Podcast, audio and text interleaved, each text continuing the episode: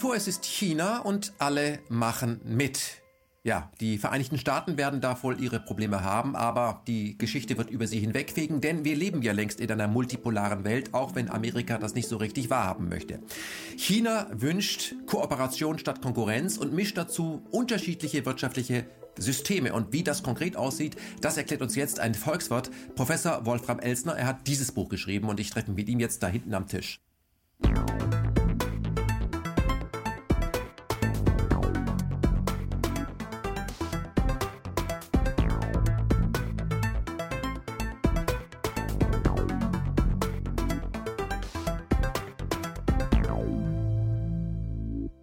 Professor Wolfram Ellensner, Sie sind äh, Volkswirt an der Uni Bremen, aber Sie pendeln regelmäßig äh, in dieses große, wunderschöne Land China, in eine Kleinstadt für chinesische Verhältnisse, 3,5 Millionen Einwohner, Changchung, ich hoffe, ich spreche das richtig aus. Mhm. Ähm, das machen Sie schon ein paar Jahre, seit 2015, und äh, Sie sind zu diesem Buch wie die Jungfrau zum Kind gekommen. Das chinesische Jahrhundert, die neue Nummer eins ist anders. Wir wollen über dieses Buch intensiv mit Ihnen reden. Ich finde es ein sehr erfrischendes Buch, weil es einem auch so ein bisschen den Spiegel vorhält, mit welcher vielleicht unfreiwilligen Überheblichkeit wir immer gerne über andere reden, auch über die Chinesen. Und ähm, die Idee ist vielleicht auch, dass nach dem Gespräch viele Menschen sagen, ich kaufe mir nicht nur dieses Buch, sondern ich nehme dieses Buch als Reiseführer und, und besuche China. Wäre Ihnen das recht? Das wäre mir sehr recht. Äh, es gibt keine bessere Überzeugungsmethode, als selber nach China zu fahren und zu sehen, wie anders dort alles ist, als das, was wir kennen und was wir erzählt bekommen. Mhm.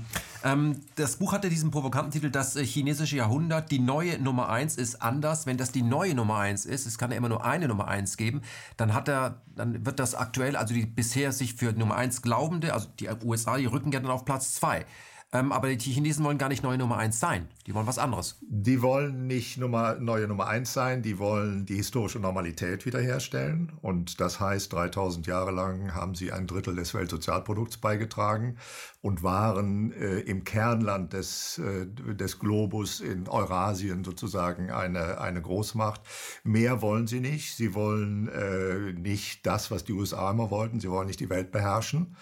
Ähm, sie wollen kooperieren. Das mhm. ist deren 5000 Jahre alte konfuzianische Philosophie. Die Chinesen haben in den letzten 250 Jahren mit äh, dem Kolonialismus westlicher Prägung keine besonders guten Erfahrungen gemacht.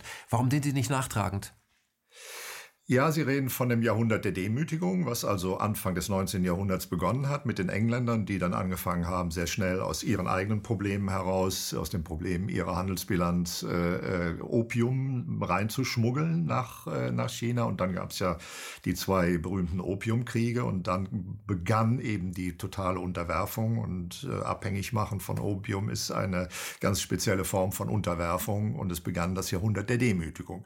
Sie sind nicht nachtragend nachtragend äh, in dem Sinne, weil sie sagen, was wir lernen, ist, äh, gilt nur für uns. Ja, wir bestimmen für uns, was für uns gut ist. Äh, deswegen immer nur alles, was sie machen, immer mit chinesischen Charakteristika. Mhm. Und sie sagen, bei jedem zweiten Satz sagen sie, chinesische Charakteristika, das ist kein Exportprodukt.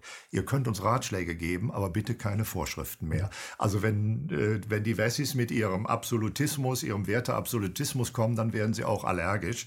Aber äh, die halbe Welt, drei Viertel der Welt ist inzwischen allergisch, wenn wir mit unserem Werteabsolutismus kommen. Mhm. Und das ist gut so. Mhm. Ähm, sie würden also, kann man sagen, ähm, höflich, aber bestimmend. So ist der Chinese?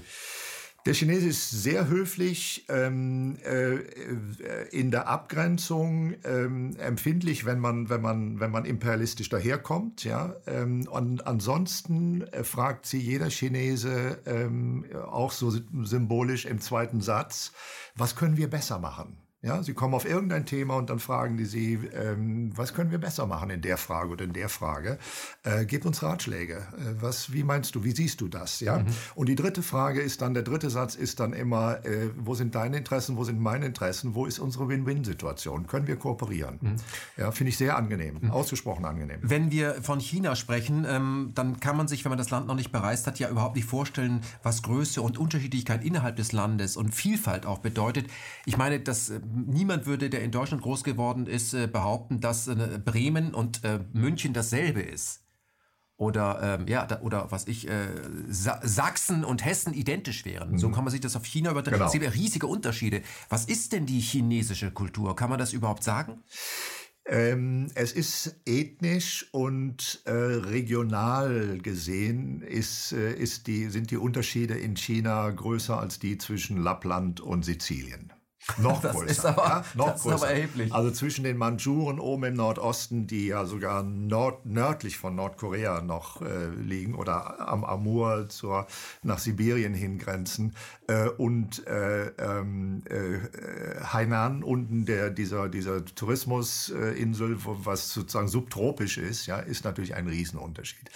Trotzdem haben die Chinesen ganz klar eine historische nationale Identität. Warum? Weil dieses, weil weil dieser Staat eben, weil dieses Land immer ein Staat war, immer ein einheitlicher Staat. Also es gibt ja kaum in der Geschichte ein Beispiel dafür, dass ein einheitlicher Riesenstaat so lang, so stabil ähm, äh, funktioniert hat, ja, und über Tausende von Jahren sich in den verschiedenen Dynastien auch erhalten hat.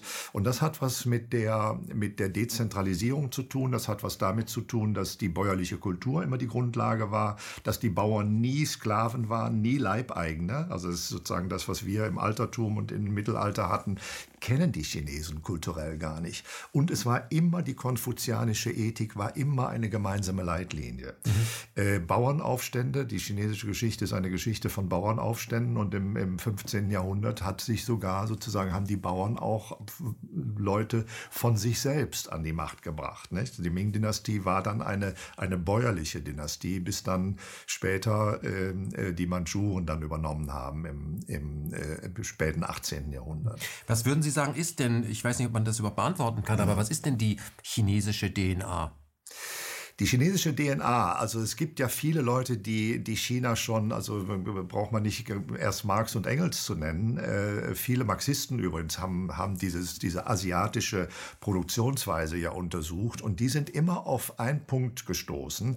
Das war, die haben ihre Commons, ja, ihre Gemeinschaftsgüter, ihre natürlichen Gemeinschaftsgüter immer in einer riesigen Dimension von Fläche äh, organisiert gehabt. Und, äh, also Teamwork ist eine Basis. Teamwork ist die absolute Basis. Zum Beispiel Kanäle. Ja, es gab im, im äh, schon äh, zu unserer Zeitenwende, ja, also im Jahr Null, ja, Christ, Christi Geburt, also unsere Zeitrechnung, äh, gab es schon Kanäle von von ein Kanalsystem, wo der einzelne Kanal 1500 Kilometer lang war. Äh, und das ähm, bringt die Nation zusammen. Ja? Und mhm. das ist tatsächlich eine, eine, Kultur, ein Selbstbewusstsein, was heute noch da ist. Man hat das übrigens das hydraulische System genannt, ja? oder die hydraulische Kultur oder die, das hydraulische Wirtschafts- und Gesellschaftssystem. Ein gewisser Karl Wittvogel, ähm, der ähm, äh, wohl auch so ein marxistischer Historiker, der das so mal bezeichnet hat. Und wenn man da reingeht in die Geschichte, stellt man fest, tatsächlich, also die Bewässerung des Landes, äh, ähm, zwischen trockenen Gebieten und feuchten Gebieten und der Ausgleich und der, der Handel über die Kanäle auch, äh, das ist, glaube ich, eine sehr zentrale Geschichte gewesen, die auch das Bewusstsein der Chinesen prägt bis mhm. heute. Herr Elsner, was Sie gerade angesprochen haben, so in einem Satz, damals, also Stunde Null, Sie reden von äh, Christi Geburt, da war ja China schon existent und zwar ja, schon ja, ziemlich ja, lange, weil die bei uns immer, ja, die Chinesen kommen mit ihren Fotoapparaten, da gibt es ja viele Filme darüber, kopieren alles, äh, die müssen nichts kopieren. Nein, ich äh, schreibe ja am nächsten Buch und äh, ähm, inzwischen ist ja aufbereitet die, äh, die Geschichte der Technikentwicklung Chinas. Ja? Also die Engländer haben ja äh, Anfang des 19. Jahrhunderts, als sie da hinkamen, und die Holländer vorher schon, die Portugiesen vorher schon, alles Mögliche geklaut aus China. Ja? Wenn Sie über Seiten die Listen der, der wissenschaftlichen äh, Erkenntnisse, der technologischen äh, äh, Fortschritte. Navigation zum Beispiel. Die zum Beispiel navigieren, äh, das Kreuzen mit Riesenschiffen gegen den Wind, ja, das war in Europa überhaupt nicht bekannt. Äh, das Herstellen von Eisen, das Herstellen von Stahl aus Eisen, das kannte Europa gar nicht. Das ist alles mhm. im Schnitt. Porzellan.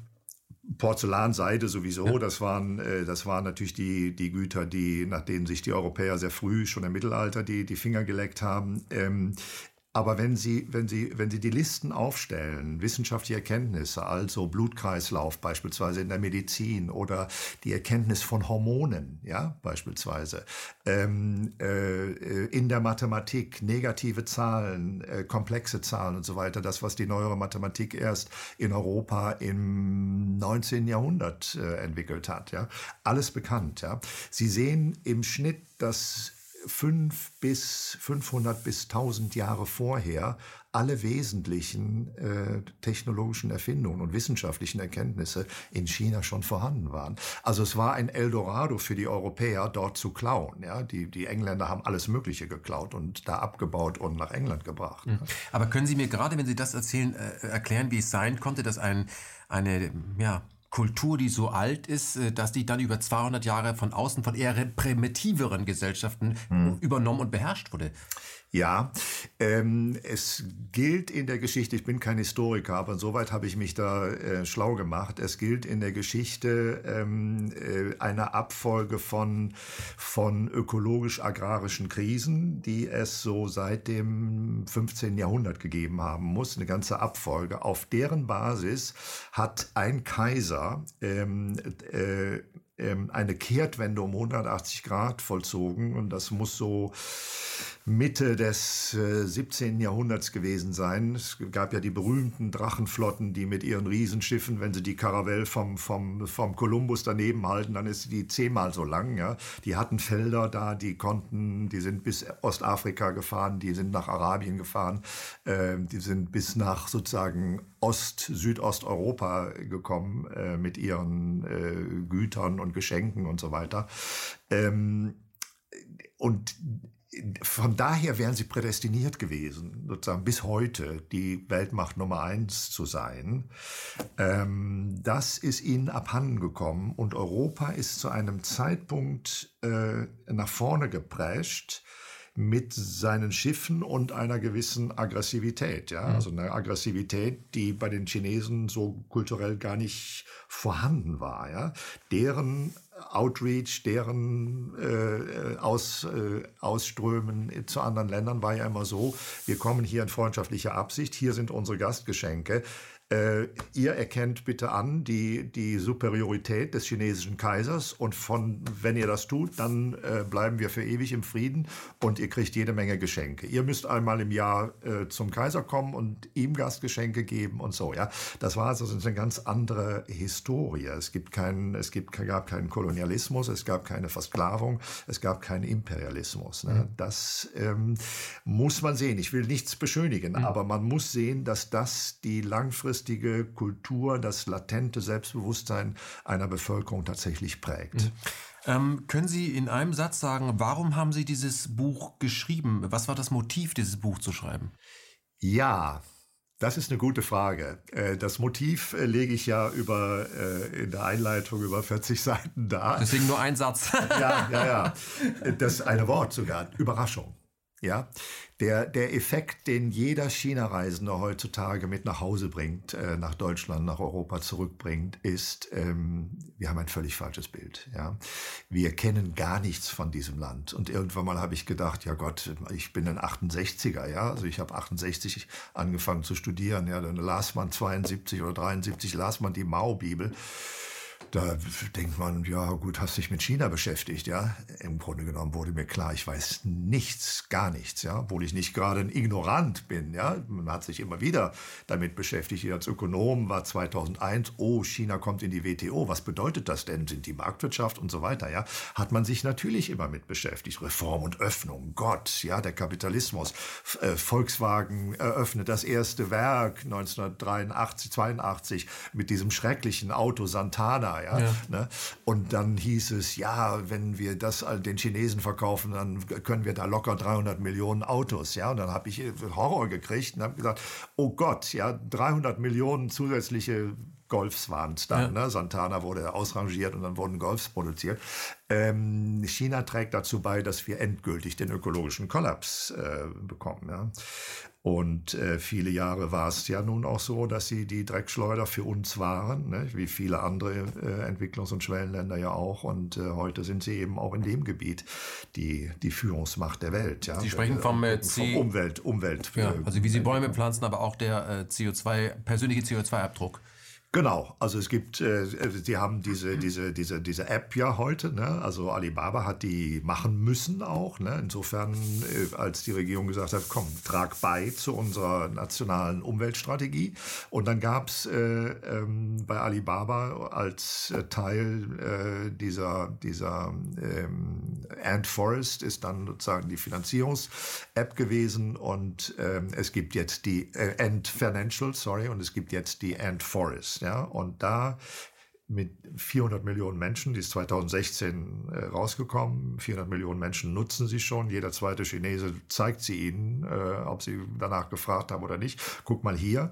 Ich gehe damit in den Supermarkt, kann äh, das Produkt scannen und sagt mir, was der ökologische Fußabdruck ist und sagt mir, ob es in diesem Regal oder woanders im Supermarkt eine Alternative gibt mit geringerem ökologischem Fußabdruck. Mhm. Wenn ich das Produkt mit dem geringeren Fußabdruck nehme, wenn ich am Tag laufe, mein Auto stehen lasse, wenn ich die Plastiktüte äh, an der Kasse nicht nehme und so weiter und mhm. so weiter, kriege ich Punkte. Dann habe ich irgendwann den virtuellen Baum und äh, den muss ich noch weiter wässern eine Zeit lang. Ne? Also natürlich ist das spielerisch gemacht. Ne? Mhm. Für, für, für die jungen Leute ideal, toll. Ähm, und dann irgendwann wird der reale Baum gepflanzt. Und ich habe das gesehen, wie sie dann sagen können, äh, ich schalte mal sozusagen Bilder von der Drohne an, die über meinen Baum fliegt. Hier ist mein Baum. Ja? Und jeder Chinese hat im Schnitt schon mehr als einen Baum gepflanzt. Also ähm, Das sind ja dann Milliardenbäume. Das sind Milliardenbäume. Also das, äh, die, die Ant Forest, äh, die letzte Zahl, die ich bekommen habe von 2018, äh, da waren 70 Millionen Bäume gepflanzt worden, zusammen mit äh, NGOs und mit der UNO, mit dem UNEP äh, United Nations Environmental Program, also Umweltprogramm der UN, ähm, der, der ist, ist staatlicher, also das ist ja nur sozusagen ein Aspekt. Das andere ist, dass die Provinzen und, und, und Städte und Gemeinden und Dörfer äh, Pflanzaktionen machen. Jeder Chinese ist angehalten, in seinem Leben mehrere Bäume zu pflanzen. Und da geht es um eine ganz andere Größenordnung. Also mhm. wenn, der, wenn, wenn, äh, wenn Sie alle, alles zusammennehmen, für 2050 sind wir äh, bei 100 Milliarden Bäumen. Und die NASA äh, hat, äh, als ich am Schreiben war, äh, sagte mir ein Kollege, ähm, guck mal, die NASA hat da was Interessantes veröffentlicht. Die NASA hat im Frühling 2019 Bilder aus dem Weltraum veröffentlicht und hat äh, selber gesagt, äh, China ist der Vorreiter in der Begrünung der Welt. Und äh, dann habe ich nachrecherchiert, man konnte es ja nicht glauben, man hat die Bilder gesehen, das grünste Land. Ja, mhm. Auch die Wüste Gobi? Die Wüste Gobi, das war der Anlass. Ja. Die Wüste Gobi wird eingeschränkt. Äh, das UNEP-Programm der UNO sagt, äh, China ist das einzige Land, dem es gelungen ist, äh, die Ausbreitung der Wüsten zu stoppen und zurückzudrängen. Ähm, das Motiv war ja, dass aus der Wüste Gobi immer ganz, also nicht ganz, halb Ostasien bis rüber nach Japan und Südkorea ja immer von diesen Sandstürmen ähm, äh, gebeutelt mhm. wurden. Ne? Kennt man diese Bilder aus, aus Beijing. Und das ist relativ früh, nämlich 78 auch schon, äh, angegangen worden. Da fingen die Baumpflanzaktionen an. Und inzwischen äh, können Sie Bilder sehen im Netz, wie also in riesen Gürteln äh, die Wüste immer mehr zurückgedrängt werden. Sie können sich nicht vorstellen. Also der Laie, sage ich mal, wird sich nicht, kann sich nicht vorstellen, was das für ein komplexes Projekt ist. Ja? Nicht einfach mal einen Baum pflanzen, der wäre nach zwei Monaten wieder tot ne? ähm, und würde die Wüste auch nicht stoppen. Das ist eine, das braucht eine jahrzehntelange interdisziplinäre disziplinäre Beforschung, Begleitung. Äh, ganz viele Agenturen und, und, und Menschen äh, müssen da zusammenarbeiten, bis das gelingt. Aber Herr Professor Elsner, was Sie hier beschreiben, ist ja auch, ähm, würde ja nicht funktionieren ohne eine ähm, Überzeugung bei der Bevölkerung, weil die Frage ist natürlich, wenn Sie das mit dem App sagen, wir haben in Deutschland gerade eine Corona-App und äh, dann sehen das, laufen die Daten beim RKI auf und dann taucht immer Bill Gates auf, man weiß nicht, was äh, Apple Help damit macht. Da haben die Menschen überhaupt kein Vertrauen in diese ja. in die App, hat auch mit deutscher Geschichte zu tun, was passiert mit meinen Daten, das verstehe ja, ich schon. Ist das eine digitale Stasi-Akte, was geht hier ab? Aber das, was Sie beschreiben, bedeutet ja, ähm, dass die Chinesen äh, ein ganz anderes Verhältnis zu ihrem Staat haben, dass sie sagen, ich möchte da gern mitmachen. Ich ja. sehe das gar nicht als Überwachung. Hier wird es gleich Überwachung. Und ähm, ich möchte bei diesem Punkt, ich möchte ein guter, ich möchte ein Musterschüler sein oder was? Wie, wie ist das Verhältnis zum Staat? Also ich sehe jede Menge ökologisches Engagement.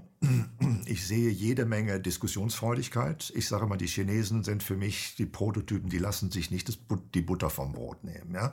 Was in der deutschen Kultur wahrscheinlich eher nicht so der Fall war. Ne? Meinen Sie, also, der ist kritisch, der Chinese, gegenüber der, der Regierung? Der Chinese ist, ist kritisch gegenüber der Regierung einerseits per se, ähm, ähm, aber er ist auch ähm, sagen wir mal, da hat sich in den, in den 2010er Jahren ja auch enorm viel getan. Die chinesischen Kollegen und ich habe Ex-Doktoranden, die in realen Bereichen arbeiten, in der Firma, also chinesische Ex-Doktoranden, ähm, die in der Wirtschaftsförderung von, von, von Shanghai arbeiten und so weiter. Ja? Ähm, und die sagen, von sich aus, also bis vor, bis vor sechs, acht Jahren, das kam zunehmend sozusagen als, als, als ein Impuls von denen.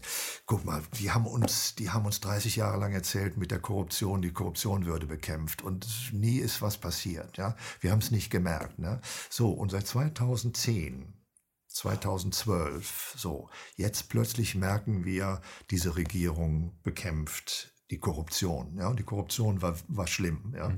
Und in 2007 hat der damalige Ministerpräsident äh, des Landes gesagt, wenn wir die Korruption nicht in den Griff bekommen, gehen wir unter. Ja, und wahrscheinlich war es auch so.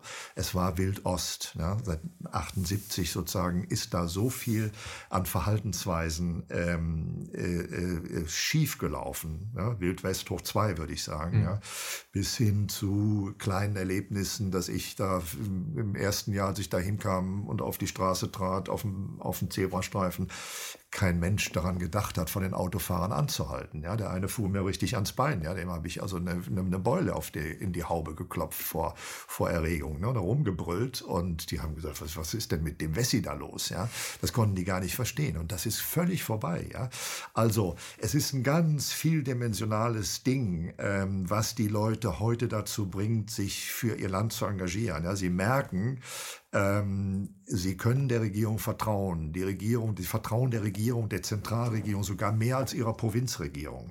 Weil die Provinzregierung, die ist stärker traditionell verbandelt gewesen mit ihren Champions, ja, mhm. mit ihren Unternehmenschampions. Und die Chinesen haben eine unheimliche Freude daran, wenn sie, äh, wenn sie einen Manager sozusagen in den Knast gehen sehen. Oder der geht ja gar nicht erstmal in den Knast. Aber hier äh, Lobbyismus äh, beweisen können. Naja, es ist so, also die, äh, es ist ein, ein, sie engagieren sich total dabei, also Korruption zum Beispiel anzuzeigen, ja, oder Umweltverschmutzung anzuzeigen. Und es ist, äh, sie wissen auch, dass diese, diese Sozialkreditpunktsysteme, die sind in erster Linie gegen die Beamten, in zweiter Linie gegen die Politiker, in dritter Linie gegen die Manager der Firmen und in vierter Linie bin ich berührt. Ja? Also es ist ganz klare Priorität. Ja? Mhm. Und das wird genutzt auch. Also es ne? ist letztendlich eine von unten organisierte und von oben gewünschte Elitenkritik. Ganz genau. Es ist eine Elitenkritik und die Menschen engagieren sich in dieser Elitenkritik. Sie, ich habe da Zahlen gebracht, auch Zeitungen, wie voll die Zeitungen sind. Ähm, sie haben, wenn eine, eine Firma den Fluss verschmutzt, ja, dann haben Sie sofort haben Sie ein paar tausend Anzeigen bei der nationalen oder provinziellen äh, Kommission. Mhm. Ja. Die Kommission ist innerhalb von einer Woche da. Die untersucht, die macht den Bericht öffentlich, ja, und dann je nach Schweregrad des äh, der Umweltverschmutzung geht der Manager oder mehrere Manager oder der Top-Mann äh, nicht ins Gefängnis in erster Linie, sondern der kriegt mal ein Jahr lang äh, Flugverbot, ja, mhm. oder der darf mal ein Jahr lang äh, nicht erste Klasse fliegen, sondern muss sich in die in die Economy Class setzen, ja. So, äh, da geht's nicht um Geld, das würde der im Zweifelsfalle ja aus der Portokasse der Firma bezahlen, sondern das tut ihm richtig weh. Ja? Er kriegt privat dann möglicherweise ein Jahr lang keinen Kredit. Ja? Aber das chinesische System er kann sich also nicht rauskaufen. Der kann sich nicht rauskaufen, genau. Mhm. Das ist der Punkt. Ja. Ich erinnere mich gerade jetzt so spontan an daran, wie der, der, der Chef damals von der Frankfurter Börse, wie der rausgekauft wurde. Ne? Ja, Korruption und äh, ja, die Börse mal eben die, die zweistelligen Millionenbeträge hingeblättert. Ne? Das geht da nicht. Ne? Also es wird real ähm, bestraft, real, aber nicht in erster Linie Gefängnis. Und was die ganze Flexibilität und, und, und, und schnelle Dynamik, ja, China Speed sagen wir. Ja. Ne, die Geschwindigkeit, mit der das ist, ist, äh, die Kommission kommt nach einem halben Jahr oder nach einem Jahr wieder. Und prüft, ob die, ob die äh, Dinge beseitigt sind. Ja? Und dann ist der auch wieder rehabilitiert. Wenn die das hingekriegt haben, ist er voll rehabilitiert. Und das erinnert mich an eine Geschichte, die ich 20, 30 Jahre, Jahre lang vorher als Regionalökonom und Industrieökonom äh, für Silicon Valley ähm, untersucht habe. Wer da eine Pleite gemacht hat und die Szene sagt, das war nicht deine Schuld, das waren schlechte Verhältnisse, wir wären da in der Situation auch pleite gegangen, kriegst du am nächsten Tag wieder Kredit und, und Risikokapital.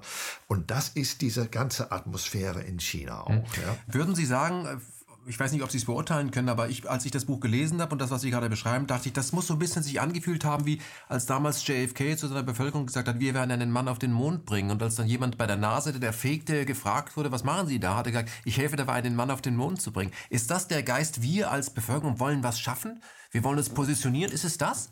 Ja, wir wollen äh, uns entwickeln und wir wollen anerkannt werden international. Äh, wir wollen aber auch, ähm, das hört sich für uns äh, kritische Intellektuelle in, in Westeuropa ja immer komisch an, dass es normale Menschen gibt, die davon reden, dass sie die Weltgüter, äh, also einen Beitrag leisten wollen zur, zur, zur bewirtschaften oder zur besseren Behandlung unserer Weltgüter. Ja? Also die, da sagt Ihnen jemand äh, äh, irgendwie, der ist jetzt Kellner im Hotel, studiert vielleicht mal einen Nebenjob, wie auch immer, sagt Ihnen, ja, wir sind ja nur eine Welt und ähm, und wir müssen unsere Commons ähm, äh, bewirtschaften, ja und und da müssen wir doch alle, das ist doch ein gemeinsames gemeinsamer Kampf, ja. Ähm, und Sie vertrauen Ihrer Regierung inzwischen, das hat sich auch sehr sehr sehr geändert, nicht nur über die Bekämpfung der Korruption Diskussion über ein ganz klares Umweltstrafrecht jetzt, sondern auch darüber, dass sie wissen, also ich bin ein junger Mann, habe eine Idee oder eine junge Frau, habe eine Idee. Vor allem junge Frauen. Bitte? Vor allem junge Frauen kriegen ja, ja, ja, ja genau. Also genau. Equal Pay und so, das ist ja alles. Alles da. Ne? Ja. Also nicht nur gleiche Berechtigung schreibe ich da, sondern gleiche Behandlung. Ne? Also, ähm, also lieber gleichberechtigt als später. Bitte? Lieber, gleichberechtigt als später. Da muss man als gleich, ja, ja, ja, genau. Da wird man jetzt nämlich jetzt fair gleich, bezahlt genau, und nicht, ja, ja das ja. können wir uns nicht leisten. Und das bedeutet eben auch, äh, wir sehen, äh, wir sehen bei den Gründungen, ja, es ist ja, ist ja eine, eine Marktwirtschaft, wie wir sie nicht kennen, eine Marktwirtschaft, wie sie sein könnte, ein Markt, der gezielt reguliert wird, sodass er auch überprüft wird. Leistest du etwas für unsere nationale Entwicklung? Ja oder nein? Wenn du Markt nichts leistest, leistest dafür, dann werden wir dich ändern. Ja, dann musst du so und so, dann wirst du so und so reguliert. Das heißt, man, man reguliert auch ähm, äh, Obszönitäten. Wenn man sieht, das läuft vollkommen aus dem Ruder, dann genau dann wird auch, äh, wird auch enteignet im Zweifelsfalle. Ja? Mhm. Also es, äh, ich wollte jetzt aber gerade sozusagen von den Gründungen, der, die andere Seite. Ja?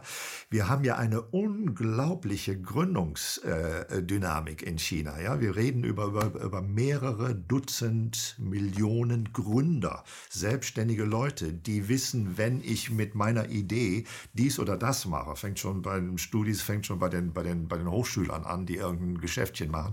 Wenn ich, wenn ich das mache, dann brauche ich mir mir erstens keine Sorgen zu machen äh, um die Finanzierung. Ja, und ich weiß, ich bin eingebettet in den nationalen Entwicklungsweg. Ja, und ich weiß drittens auch, dass ich nicht bei nächster Gelegenheit, äh, wenn meine Firma Wert gewinnt, ja, äh, aufgekauft werde von irgendeinem Großkonzern. Ja, und dann möglicherweise mein, mein Produkt äh, platt gemacht wird oder weggeschlossen wird oder was immer. Ja. Also das ist, glaube ich, nach meiner Wahrnehmung, ist das der Hintergrund dafür, dass wir da so eine überraschende ähm, Positiveinstellung jetzt haben. Ne? Also Xi äh, selber als Person ist ja auch äh, anerkannter als je zuvor. Das ist, hängt aber auch damit zusammen, dass jetzt, dass er glaubwürdig für das glaubwürdige China steht. Also sie, glaubwürdiges China, Stichwort. Sie schlagen die, die Global Times auf oder, oder die China Daily oder was auch immer und haben überall verstreut Artikel, wo in der Mitte so ein Banner steht, da steht dann äh, ähm, äh, Credible China glaubwürdiges China. Ja, und da ist ein Artikel ähm, beliebig rausgegriffen. Da ist die amerikanische Firma von Michael Jordan. Ja, die hat festgestellt, dass irgendeine mittelgroße chinesische Textilfabrik seine Produkte imitiert hat. Ja, genau. Ja. Ne? So, die riskieren es vor dem chinesischen äh, obersten Gerichtshof, sind dann über zwei Etagen gegangen, bis dahin zu gehen und zu sagen, hey, unsere Rechte wurden verletzt. Und dann sagt der chinesische Gerichtshof, absolut. Diese chinesische Firma hat sofort diese, dieses Imit Imitieren einzustellen und hat Schadensersatz zu zahlen. Das war letzten Sommer. Ne? Artikel, schlag auf, morgens Lobby, hab noch eine halbe Stunde Zeit, lesen, peng, ne? so ein Artikel. Oder jetzt der aktuelle Fall, der, der, äh, dieser berühmte äh, Augenarzt, Li, ne? Weng Ling Li, ähm, Li Weng Ling, ähm, der ähm, mit seinen Kollegen, das waren ja eine Gruppe von niedergelassenen Ärzten, die zusammen studiert hat, die Kommilitonen waren und gesagt haben, Ende Dezember letzten Jahres, 27. glaube ich, ähm, da ist irgendwas Neues. Ja? Da, wir haben da Lungenentzündungen, die nicht nach dem üblichen Muster ablaufen. Haben das diskutiert und haben das irgendwann, ich glaube, am 27. Dezember ins Netz gestellt. In der Zeit hatte das Zentralkrankenhaus von, von Wuhan auch schon die ersten Fälle und der erste Tote wurde am 31. Dezember gemeldet. Ähm, so, und ähm, die wussten es schon besser, weil die Kollegen, die niedergelassenen Kollegen da, die hatten reingestellt, äh, das SARS ist wieder da. Im Zentralkrankenhaus von, von, von Wuhan wusste man aber es besser. Es ist nicht das alte SARS, es ist was Neues, was man zu dem Zeitpunkt noch nicht wusste, was es war. Ne? Die Polizei von Wuhan kriegt das mit, sagt, Moment, hier wird eine Website von, vom Zentralkrankenhaus, die sagen, wir kennen das noch nicht. Da gibt es ein paar niedergelassene Ärzte, die sagen, das SARS ist wieder da. Moment, den zitieren wir mal her. Und dann wurde der sozusagen von der Polizei interviewt. Ja. Und ähm, drei Tage später war das Ding also übernommen sozusagen der Fall, der wurde dann gerügt von der Polizei, ne? der Fall wurde übernommen vom obersten chinesischen Gerichtshof und die Präsidentin dort ist eine Frau. Die ist auf den, vor den nationale Fernsehen gegangen und gesagt, das war ein Fehler der Polizei von Wuhan, äh, diesen Mann zu interviewen. Der Mann die, und seine Kollegen, äh, die wollten nur das Beste. Die haben richtigerweise uns auf etwas hingewiesen. Sie konnten es nicht besser wissen. Sie konnten nicht wissen, dass es nicht das alte SARS ist, weil sie nicht als niedergelassene Ärzte nicht die Möglichkeiten, die Möglichkeiten haben, die Analyse- und Testmethoden haben. Ähm, aber sie haben äh, einen, einen richtigen Impuls. Sie haben gegeben. Sie haben, sie wollten das Beste für die, für die Allgemeinheit. Deswegen äh, werden sie voll rehabilitiert und gelobt. So, Polizei wurde kritisiert, dass sie es zu schnell gemacht hätte. Und am, ich weiß jetzt nicht mehr den, das Datum im März, habe vorhin noch gelesen, 17. März, ähm, äh, musste sich die Polizei von Wuhan sozusagen in einer nationalweiten Erklärung entschuldigen. Das wäre ja in Deutschland unmöglich. Ja, genau, so habe ich auch gedacht. Ja, ne? ja man, man, projiziere das mal bei uns hin. Ja, ja die Polizei am Rosa-Luxemburg-Platz die Leute mitnimmt, weil sie offen das Grundgesetz tragen. Ja, genau und sich dann hinterher entschuldigt. Ja. ja. das ist, ne, das, da würden wir von träumen. Ja. ja. Äh, das ist aber genau die neue Atmosphäre. Ja, das ist das Credible China. Wir wollen weg von diesen, von diesen Wild-West-Geschichten, die eingerissen sind. Auch der Niedergang der Moral, kon, von konfuzianische ähm, äh, Moral, das war ja in den 80er, 90er Jahren ist das denen den Bach runtergegangen. Ja, und sie wären daran kaputt gegangen, wenn sie nicht eine radikale Wende gemacht hätten. Und die ist ihnen offensichtlich gelungen.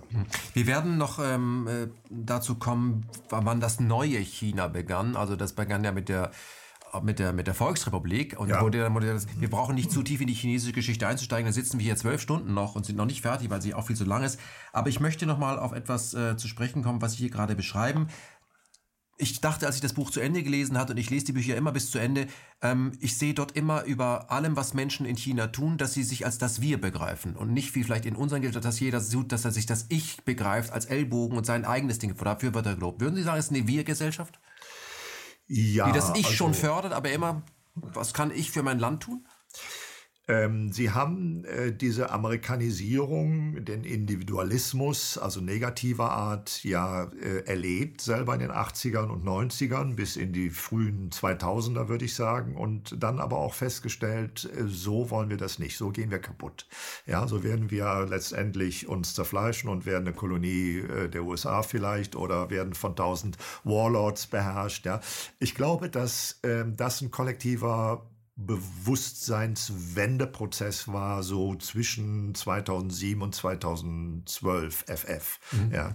Ähm, historisch, und wir, wir reden ja dort oder die reden von einem Neokonfuzianismus. Das ist ja ein sehr fluides, äh, dialektisches Denken. Ja? Also wir dürfen äh, äh, unterschiedlicher Meinung sein, aber wir achten uns. Ja? Das ist ja auch sozusagen die chinesische Außenpolitik. Ähm, wir dürfen 180 Grad äh, konträrer Meinung sein, trotzdem suchen wir nach den Gemeinsamkeiten. Ja? Mhm. Das ist ja bei Konfuzius schon, ne? das Denken in der, in der Gesamtheit Gesamtheit der Bevölkerung. Ne? Und die Bauernaufstände haben immer dafür gesorgt, dass äh, die da unten nicht vergessen wurden. Ja? Mhm. Das ist ganz klar. Ne? Sie hatten gewisse Freiheiten und die haben sie immer wieder auch, wenn es ihnen schlecht ging, äh, immer wieder auch äh, revolutionär äh, zur Sprache gebracht. Und deswegen in einem Satz, ja, also würde ich sagen, ist es aus der, aus der Geschichte Chinas auch vor dem Hintergrund dieser Negativerfahrung der 30 Jahre Wildost, ähm, ist wieder ein sehr äh, Kollektives, wenn man so will, oder Gemeinsamkeitsbewusstsein entstanden. Das geht aber immer auf die Frage nationale Entwicklung. Ja? Mhm. Also der Begriff nationale Entwicklung taucht in jedem Gespräch auf irgendwann. Ne? Das ist vielleicht auch eher die, äh, ja, das ist die chinesische äh, Software, die auf ihrem eigenen System seit Jahrtausenden von Jahren läuft und die andere hat man vielleicht probiert, merkt, das passt nicht zu uns muss man so hinnehmen. Was ich ja sympathisch finde, das ist im Buch immer wieder beschreiben, der Chinese tritt nicht auf, ich habe hier was ganz Neues, bei euch läuft es nicht so richtig und das nehmt ihr jetzt gefälligst, sonst gibt es Ärger, sondern das ist für China bestimmt. Ihr könnt, es, ihr könnt uns beraten, aber belehren sollt ihr uns nicht. Und wir wollen es auch gar nicht exportieren und knüpfen keine Bedingungen daran. Das finde ich sehr sympathisch. Kann man mhm. sich in Europa eine Scheibe von abschneiden. Ja. Lassen Sie uns, äh, weil Sie auch Ökonomen sind oder vor allem Ökonomen, auf, über die Wirtschaftsdaten sprechen. Das Verschwinden der Armut auf diesem Planeten ist noch nicht gelungen, aber China hat einen wesentlichen Beitrag dazu geleistet. Ja, China, äh, ich meine, man könnte mit, mit, mit Zahlen natürlich jetzt den, den Zuschauern, Zuhörern äh, äh, totschlagen. Ähm, mir fiel noch eine Zahl ein äh, zu, äh, zu den Wäldern vorhin. Also die UNEP sagt, 40 äh, Prozent des äh, Waldverlustes weltweit durch, des, durch den Kahlschlag bei den, bei den, bei den, äh, bei den Tropenwäldern äh, gleicht China durch Aufforstung aus, aus. Ja? Und wir könnten da jetzt über äh, Produktion von, von, von Sauerstoff reden, die in China oder Absorption von CO2 und so weiter, das sind alles unglaubliche Zahlen. Ähm, also Sie ja, haben begriffen, dass beim Aufstieg, den Sie sich leisten und der auch die Welt, das Weltklima belastet, dass Sie das nicht einfach verschieben können und sagen, ja, die Inder machen ja auch nichts, sondern Sie müssen was. Genau, völlig, äh, das ist äh, eine, eine Haltung, äh, Kommodie und Konkurrenz und äh, Kosten und so weiter, äh, ist denen völlig fremd. Ja? Äh, Im Gegenteil, sie gehen immer sozusagen nach vorne. Das, was wir als kritische Ökonomen ja auch sagen, äh, geh nach vorne. Ja? Mach, einen, wenn du, mach einen Wettbewerb, der, der, so, der dynamisch ist, der so ist, dass du dass deine neue Variation von deinem Produkt schon hast, wenn die Konkurrenz dich imitiert hat. Ja? Mhm. Ähm, dagegen steht ein zunehmendes zunehmende Enge und zunehmendes restriktives Verhalten im niedergehenden Kapitalismus. Ja, überall sehen wir sozusagen, jeder hält fest an allem, was, was, was er gerade hat. Ja, und es wird zunehmend mit harten Bandagen gekämpft. Es wird äh, zu wenig sozusagen in die, in die Vorwärtsdynamik gedacht. Ähm, jetzt ähm, war die Frage nach dem Anteil der Armut. Ne? Ja.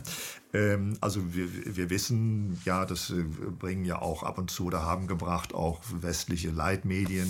Es ist ja nicht so, dass da nur, äh, nur äh, China-Bashing ja. stattfindet. Also sie können auch immer wieder sehr gute Artikel von, von, von, von Leuten in China, von China-Korrespondenten ne, oder Gastkommentatoren äh, Kommentatoren lesen. Ähm, klar ist, die haben in 30 Jahren 800 Millionen Menschen aus der, aus der Armut geholt. Ja. Das war eine ganz harte Armut. Und das war, äh, das ist, äh, ja, die Armut nach Weltbankdefinition ist eine sogenannte absolute Armut. Das ist so, dass ich gerade physisch überleben kann. Ja. Mhm. Ähm, nun hat China noch über das Weltbankkriterium, was 2,90 Dollar war, so bis 2015, das haben wir jetzt auch irgendwie auf 3 Dollar irgendwas, Tageseinkommen. Ne? Verfügbares äh, Tageseinkommen äh, etwas angehoben. China hat sein Kriterium drüber gelegt. Mhm. Ne? Die waren, als, als die Weltbank bei, äh, bei 2,90 war, als Kriterium für Armut, absolute Armut, ähm, äh, war China bei 3,70. Also ich habe die Zahlen natürlich. Sie haben auch die Klimaziele 2017 schon erreicht, die für 2020? Für 2020, ja, genau. Ne? Also das ist, äh, sind auch so Dinge, also äh, über, über Umwelt und, und, und Waldflächen und wie die neuen Städte aussehen. Also das Stichwort ist ja da äh, neue Hochhäuser in neuen Wäldern, ja? also neue Wälder um die Hochhäuser.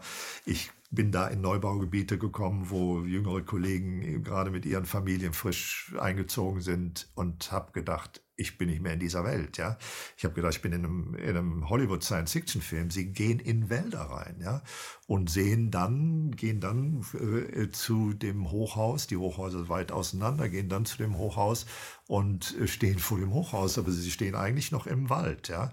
Ähm, also es ist nicht nur ein grüner Rasen dazwischen, ja, es sind sind Wälder und sie können sich nicht vorstellen, wie viel Flächen, kleinste Flächen man in einer Multimillionenstadt mit, mit Bäumen bepflanzen kann und mit Mini-Parks draus machen kann. Und, mhm. und Einer der Star-Architekten, der bei uns aber nicht als Star-Architekt aufgefallen ist, sondern als äh, jemand, der äh, China kritisiert, ist ja IYY. Ja, keiner weiß, dass es ein Architekt und ist. Und zwar ein ziemlich berühmter gewesen und ja. auch ein gut bezahlter. Was hat, ja. warum, äh, warum hat sich IYY von China getrennt oder China von IYY? Oder ist das nur eine vorübergehende Trennung?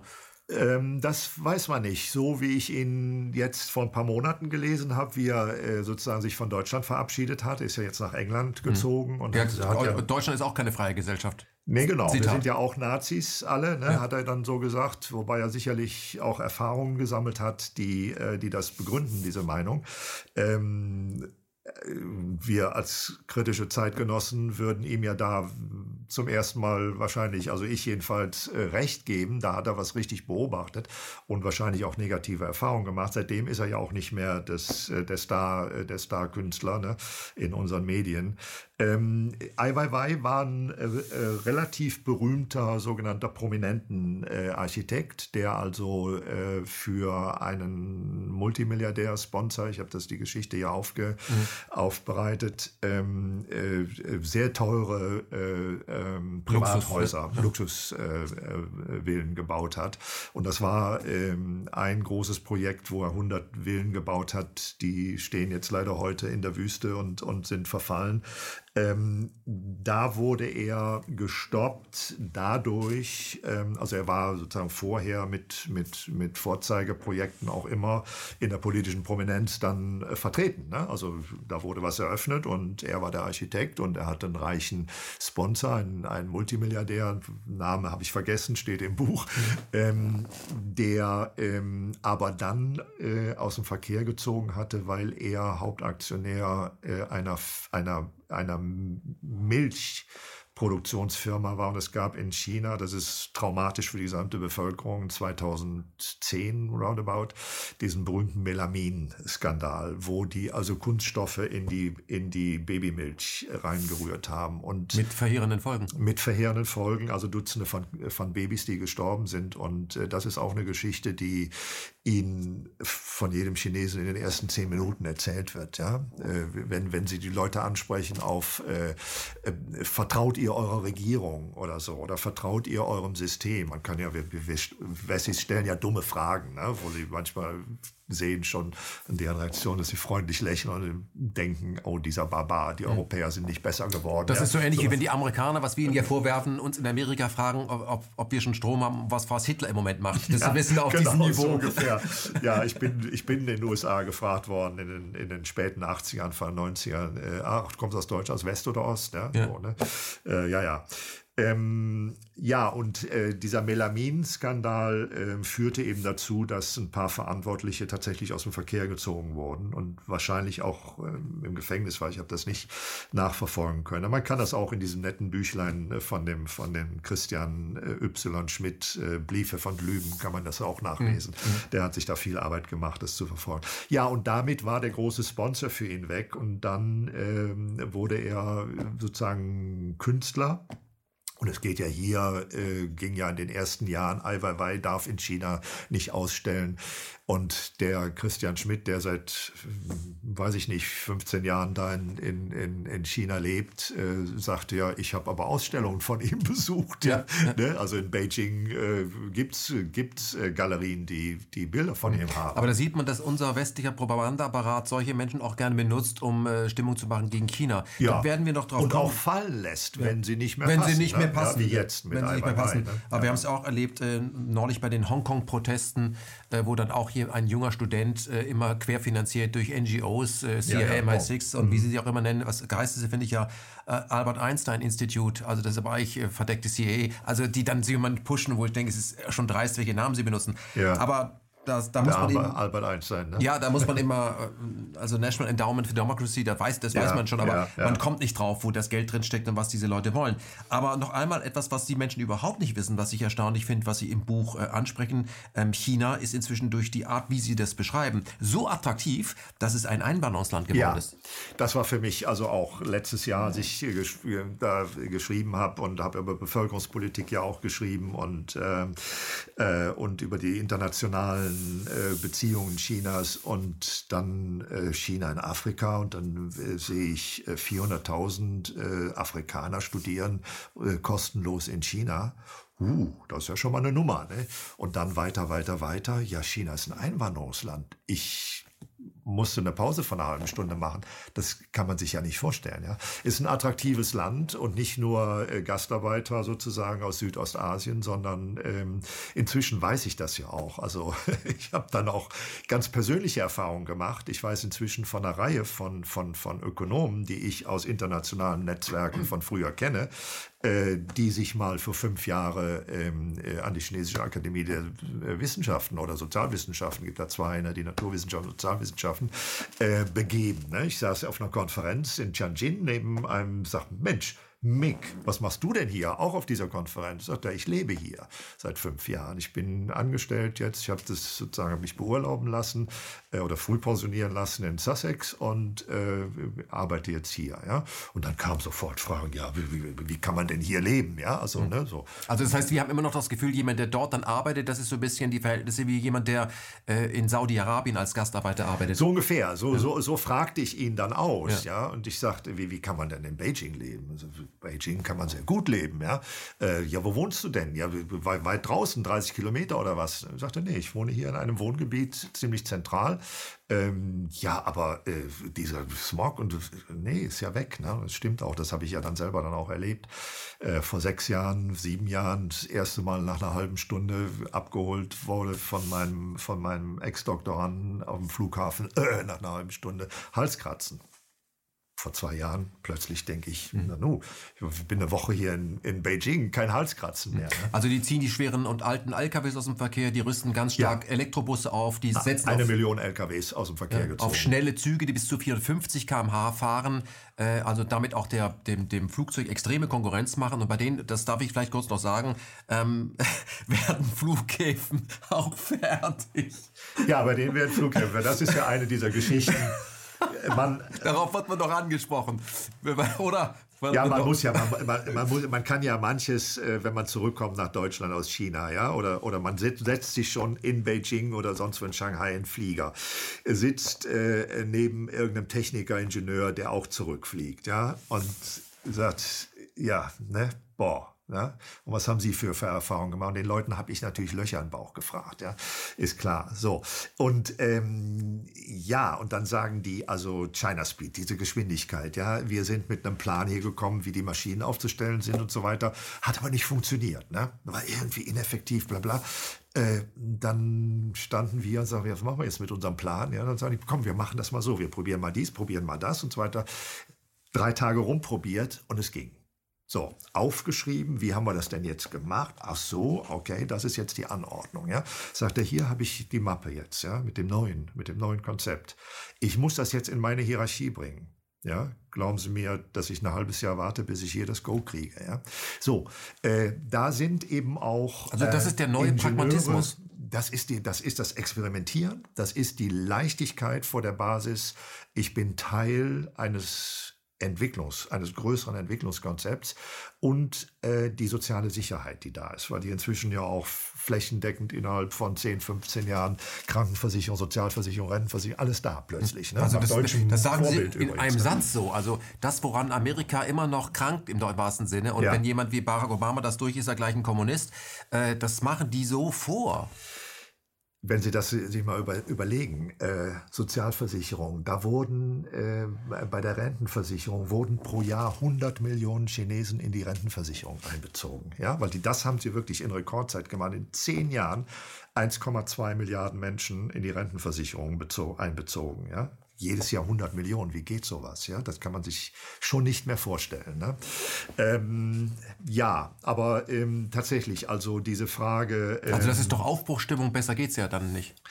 Das ist eine Aufbruchstimmung, die, ähm, äh, die zu einem, also witzigerweise, das, was Sie tagtäglich sehen auf der Straße, in der Hotellobby, äh, in, im Wirtschaftsförderungsbüro in Shanghai, äh, äh, an der Uni, äh, im Hotel, im Gespräch mit, mit Leuten, das ist ein, ein, ein ruhiges Selbstbewusstsein.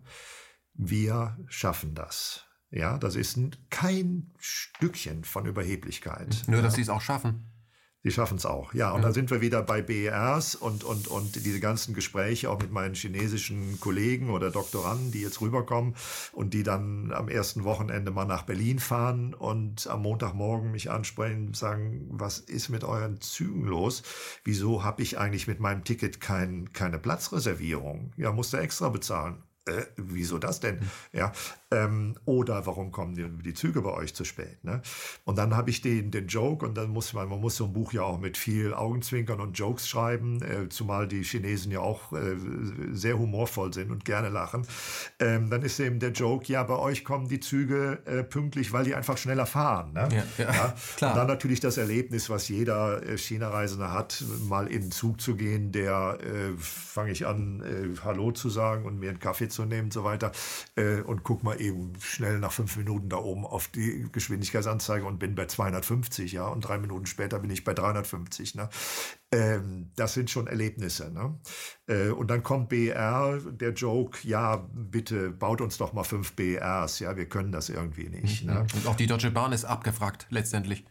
Das ist, wenn, wenn Sie mal in China mit einer Bahn gefahren sind, äh, wo äh, ein, ein Bahnhof wie ein Airport äh, ist, ja, Sie geben sofort Ihr, Ihr Dings durch die, Ihren Koffer durch, die, durch, die, durch diese Durchleuchtungsanlage, Punkt, dann haben Sie ihn, dann sitzen Sie oben am Gate, ja, am Gate, ne? Und das Gate wird aufgemacht fünf Minuten bevor der Zug einfährt. Und fährt auf die Minute, ja, fährt er ein. Der Joke ist da natürlich, wenn in China ein Zug mal fünf Minuten zu spät kommt, steht das im, im, im in der nationalen Presse. Ne? Ja. Ja. Und es gibt wahrscheinlich eine Untersuchungskommission. Sie haben natürlich mit Ihrem Ticket eine Sitzreservierung. Sie gehen runter, sehen sozusagen auf dem, auf dem Bahnsteig äh, die Zeichen, wo Sie sich hinstellen. Und man stellt sich in zwei Meter Entfernung von der Tür äh, ganz entspannt in Reihe, weil man weiß, man muss nicht drängeln. Überhaupt kein Gedrängel. Ja? Und unsere Bahnhöfe sind ja irgendwie ähm, organisiertes Chaos. Ne? Äh, das ist schon schön. Oder eben die nächste Geschichte ist eben die Magnetschwebebahn, ja? Mhm. Ähm, wo der Joke dann geht. Äh, ich zu meinen Kollegen, ähm, natürlich auch gebracht im Buch, ähm, könnt ihr uns mal eine Magnetschwebebahn bauen, ja? Wir haben die zwar erfunden, aber wir haben verlernt, wie das geht, ja? Weil wir verlernt haben zu investieren, ja? ja? Wir haben verlernt, unter diesem elenden Neoliberalismus und diese, diese, dieser Obsession dieser schwarzen Nullen, ja? Wobei ich nicht weiß, sind die schwarzen Nullen jetzt Personen oder sind das Zahlen im, im Haushaltsbuch? Ähm, beides wahrscheinlich, mhm. ja, äh, haben wir völlig verlernt, unsere Zukunft zu sichern. Ja? Und das ist eben das Wahnsinnige, was Sie, wenn Sie als, als Fachmann, Fachfrau, als interessierter Laie rüberkommen und ein bisschen reinstoßen in verschiedene Bereiche, sagen, Mensch, das kann man doch alles machen. Ja? Was Sie aber machen, ne? ansprechen, ne? ähm, Herr Professor Elsner, ist auch, dass man gerne Verantwortung übernimmt. Wie haben denn die Chinesen, ich wollte das eigentlich noch nicht ansprechen, aber im Buch kommt es schon vor, obwohl das Buch ja schon ein paar Tage im Druck ist, sprechen Sie über Corona. Ja. Ähm, haben Sie das nachgetragen? Ist es die zweite Auflage, wo es schon drin ist? Nein, nein, nein, das ist noch die erste Auflage. Das war eine, eine, eine, äh, Entscheidung im Januar, mhm. äh, wo ich rumgefragt habe und gesagt, oh, jetzt Corona, kann ich denn jetzt überhaupt noch ein China-Buch rausbringen? Ja, mhm. und dann in meinem Bekanntenkreis gefragt, geht ein China-Buch in diesen Zeiten jetzt ohne Corona. Die meisten Leute haben gesagt, ja, absolut. Wenn ich von, an China interessiert bin, dann interessiert mich jetzt nicht in erster Linie Corona. Ich würde mhm. das Buch trotzdem kaufen. Mhm. Ich habe dann entschieden, nein, mhm. es geht nicht. Ich muss das nachtragen. Mhm. Und dann wurden noch mal ein paar Wochen investiert ja. und, äh, und zum Stand Mitte, Mitte Februar dann äh, die Dinge aufbereitet. Ja. Hm, muss man sagen, sind die Kollegen von Western wirklich richtig auf, auch on speed, muss man sagen, ne? Ja, es gab ja dann vier Wochen später nochmal, wir haben ja eine Website dazu, wo Aktuelles dann auch ähm, äh, nochmal gepostet wird, wo ich dann vier Wochen später nochmal einen aktuellen Stand gemacht habe und jetzt ja auch schon an dem, an dem Nachfolgebuch schreibe, nämlich äh, China-USA und dieser ganze Konflikt, Aufstiege, Abstiege und was das bedeutet und die Zeitenwende 2020. Ja, mhm. wir, wir, sind mittendrin. Wir sind mittendrin, wir spüren täglich Geschichte, ja, das ja. ist ja eine eine Situation, die relativ neu ist, weil wir unter dem Neoliberalismus so irgendwie ja gedacht haben, 30 Jahre lang, nun ist das Ende der Geschichte. Ja. Wurde ja auch verkündet, ne? Francis Fukuyama, das Ende der Geschichte. Aber ich glaube, gerade dieser, dieser, dieser, der Niedergang durch, durch Gier, der vermehrt sich halt auch exponentiell. Das, können wir, das ist auch kein ja. linearer Verlauf. Nee, das wir passt sehen, schon. Wir, wir, das passt. Also ja. wir sehen, wie äh, wirklich neue Prinzipien. Und da sage ich, wage ich es auch am Schluss zu sagen, ja, ich, die, wenn man fragt nach dem System, ja, was ist das denn? Was machen die denn nun anders? Ja, dann äh, nehme ich einen ganzen Teil, wo ich durchdekliniere, was ist es denn? Kommunismus, Diktatur, äh, gemischtes System, was über alles so in der, in der ja. Literatur rumgeistert. Äh, geistert.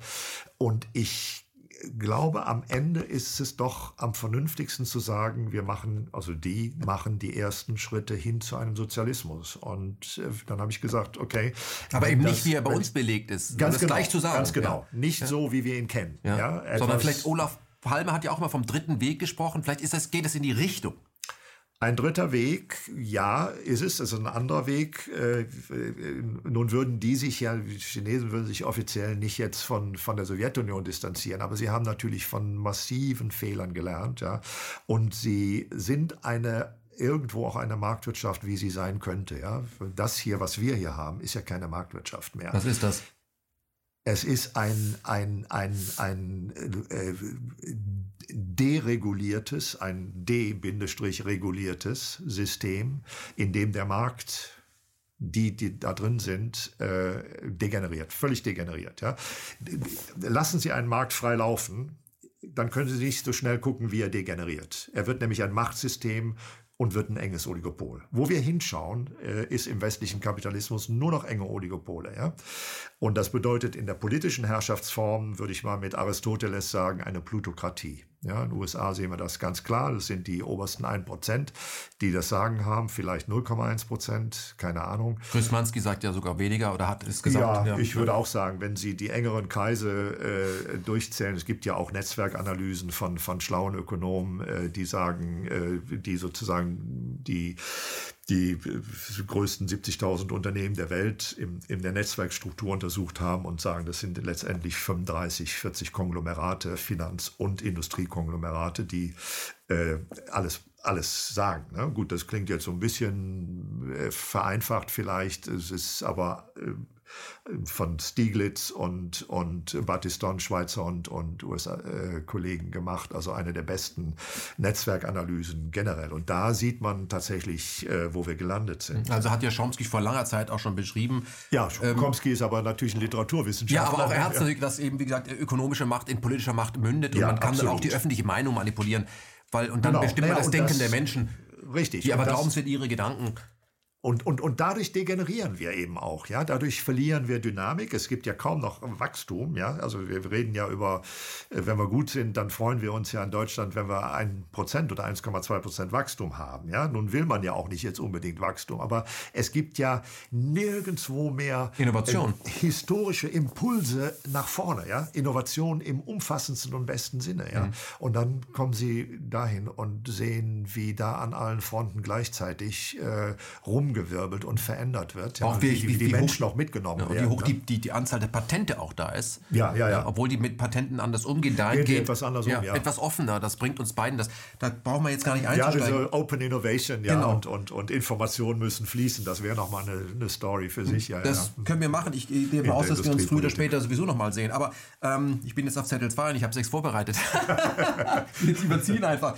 Ähm, Herr äh, Wolfram Elsener, ich möchte von Ihnen Folgendes wissen, ähm, äh, weil das im Buch sehr schön beschrieben wird. Das finde ich sehr sympathisch. Ähm, Sie haben sich ja immer schon, weil Sie sagen 68er, für andere Staatsformen interessiert. Die, ähm, also die Chinesen, die, die, Russen, DDR. Als Ökonom guckt man, was sich auf der Welt abspielt.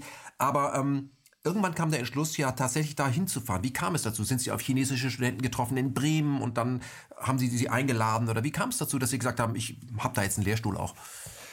Ja, also das war im Jahr 2009, 2010, als äh, ein, ein Schweizer Kollege mich anrief und sagte, pass mal auf, da gibt's den berühmten, ich war auch auf dem Weg zu komplexen Systemen hin, so Analyse komplexer Systeme, also sogenannter Komplexitätsökonom, ähm, kam von der, habe ja zehn Jahre außerhalb Akademia gearbeitet, kam von der Industriepolitik, von der Regionalentwicklung hin zu Netzwerkanalysen und, und dann eben immer mehr äh, abstrakter und theoretischer zu komplexen Systemen. System. Und da gab es den berühmten Ping Chen, Chen Ping äh, auf Chinesisch. Ähm, Chen ist der Nachname, äh, der äh, in Deutschland war oder in Europa war. Und da rief mich der Kollege an und sagte, der war jetzt hier in St. Gallen und du musst den nach Bremen holen.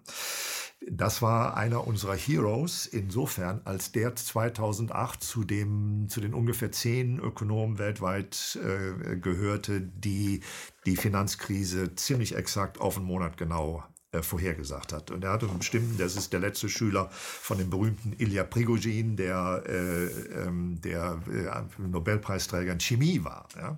komplexe Systeme gemacht hatte. Und das war sozusagen Ökonom und der hat bestimmte äh, äh, Zeitreihenanalysen, Methoden und gesagt, das ist, ist so volatil in der dritten, vierten, fünften Ableitung und hier passiert das und das und das. Wir haben ein Regime-Change in den Finanzmärkten. Es wird crashen. Ja? So. Insofern war er berühmt schon. Und ähm, wir vermittelten das und er kam nach Bremen und ähm, hatte seine Vorträge und dann hinterher beim Bier kamen dann meine berühmten dummen Fragen. Ja, also, äh, dürfen Sie Ihre Regierung kritisieren? Ne? Eher lächelnd, wahrscheinlich denkend, oh, die Dürfen Sie Ihre ja. Regierung kritisieren? Ja, ich darf ja sagen, Merkel ist, äh, ist äh, bekloppt, ja. Ähm, das dürfen Sie in China wahrscheinlich nicht sagen. Also Sie mhm. dürfen nicht sagen, Xi ist ein A, ja? ja. Aber hier darf man natürlich, hier sind die Politiker, die kriegen ja sozusagen ihre, ihre Leidensprämie dafür, dass sie den Kopf hinhalten. Äh, das den Kopf hinhalten und, und alle Aggressionen auf sich ziehen. Sie dürfen hier aber nicht zu ihrem Firmenchef sagen, du bist ein A. Ne? Das dürfen sie aber in China. Ja? Sie dürfen in China äh, sagen, hier, ich fühle mich falsch behandelt und das ist ein Idiot der da oben sitzt, ja, und dann, äh, wenn sie eine Klage erheben, haben sie sofort eine Kommission, innerbetrieblich, ja, wenn sie Und es ändert sich was, fühlen. während sie hier Merkel kritisieren können, wie sie wollen, aber es ändert sich halt nichts. Die Kommission tagt unter Vorsitz der Gewerkschaft innerhalb von zwei Wochen, garantiert, und sie haben innerhalb von zwei Wochen den, das Urteil. Sie müssen nicht fünf Jahre auf ein Arbeitsgerichtsverfahren warten, wo das. Arbeitsgericht hinterher sagt, jetzt ist sowieso schon das Verhältnis äh, äh, zerrüttet, äh, jetzt kriegen sie eine kleine Abfindung und gut ist. Ne? Das sind Lassen ja dann auch richtige so. aktive Gewerkschaften. Es gibt aktive Gewerkschaften, ja, äh, wobei man sagen muss, äh, die, die Gewerkschaften sind ja sozusagen auf beiden Seiten. Äh, sie sind einerseits die Personalverwaltung, aber sie äh, sitzen den Konfliktkommissionen vor. Das heißt, der einzelne Arbeiter hat nach Arbeitsrecht, chinesischem Arbeitsrecht, was sehr gelobt wird von der Internationalen Arbeitsorganisation, sehr fortschrittlich, Arbeitsrecht 2008, hat er ein individuelles Recht äh, auf, äh, auf ähm, zu klagen, wenn er sich benachteiligt, ungleich behandelt fühlt oder so. Ja? Mhm. Der Chinese dann, ist auch sehr streikfreudig, habe ich ja, mal sagen ist, ist, also genau, das weiß kein Mensch hier. Dafür habe ich ja nun von einem Arbeitsrechtler, der mit einer Chinesin verheiratet ist und wahrscheinlich der Experte in chinesischem Arbeitsrecht ist hier in Europa, äh, einen Gastbeitrag eingeholt. Ja, der steht dann auf der Website. Ähm, und der sagt, ähm, zeigt auch mit Zahlen, ja, also sehr streikfreudig. Und das, die Arbeitsteilung zwischen Gewerkschaften und Partei ist eben tatsächlich so, dass die Parteigruppen die die treibenden Kräfte sind, nicht die Gewerkschaft. Ja. Die Gewerkschaft ähm, ist mehr die, die, die Personalverwaltung macht die Konfliktregulierung, aber der, der pushende Faktor sind tatsächlich die Parteigruppen. Ja? Und da denkt man, Nanu, ähm, wie spielen die das denn? Ja? Wir die, kommen gleich noch die auf die Partei. ist oben an der Regierung und unten pushen sie mhm. ne? und die westlichen Firmen beklagen sich darüber. Also wir werden über diese Begriffe und wie wir sie verorten und wo wir gleich, also das bestimmt genauso noch mal reden müssen, weil natürlich äh, die Partei hat immer recht, das haben wir anders erlebt, aber das scheint anders zu sein. Das finde ich ja gerade spannend, aber nochmal, also sie holen einen äh, einen so wirklich berühmten Menschen an die Universität, da kommt ein Kontakt ja. dazu und der lädt sie dann ein.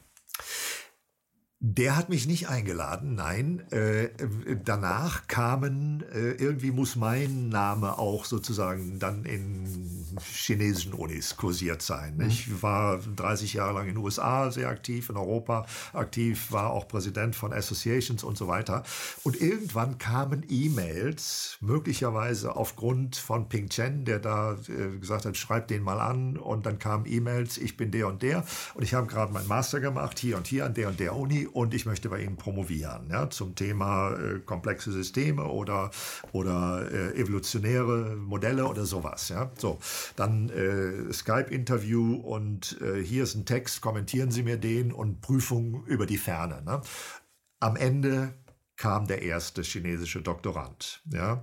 Und das war so witzig. Ich, äh, der bekam sein Büro, der brachte sein Geld mit. Ich habe drei chinesische Doktoranden dann gehabt.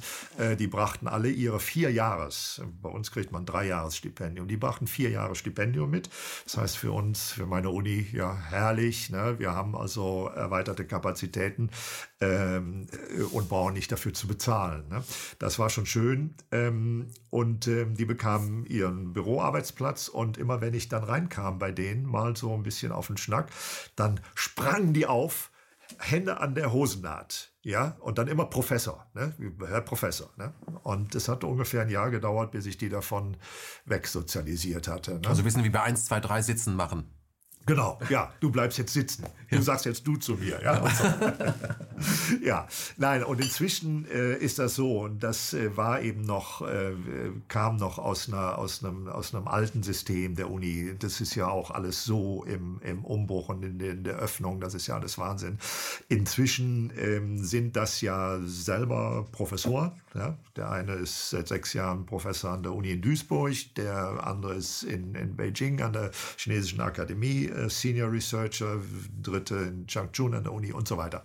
Ähm, und die haben dann dafür gesorgt, dass ähm, man da was aufbaut, was sie bei mir gelernt hatten, nämlich es gibt ja auch im Westen sozusagen sehr viele verschiedene ähm, äh, ökonomische Theorien. Ja? Da gibt es Radical, also Marxismus, da gibt es Feminismus, da gibt es ökologische Ökonomik, da gibt es, was ich war, evolutionärer Ökonom, Komplexitätsökonom und, und, und, und. Ja? Ja.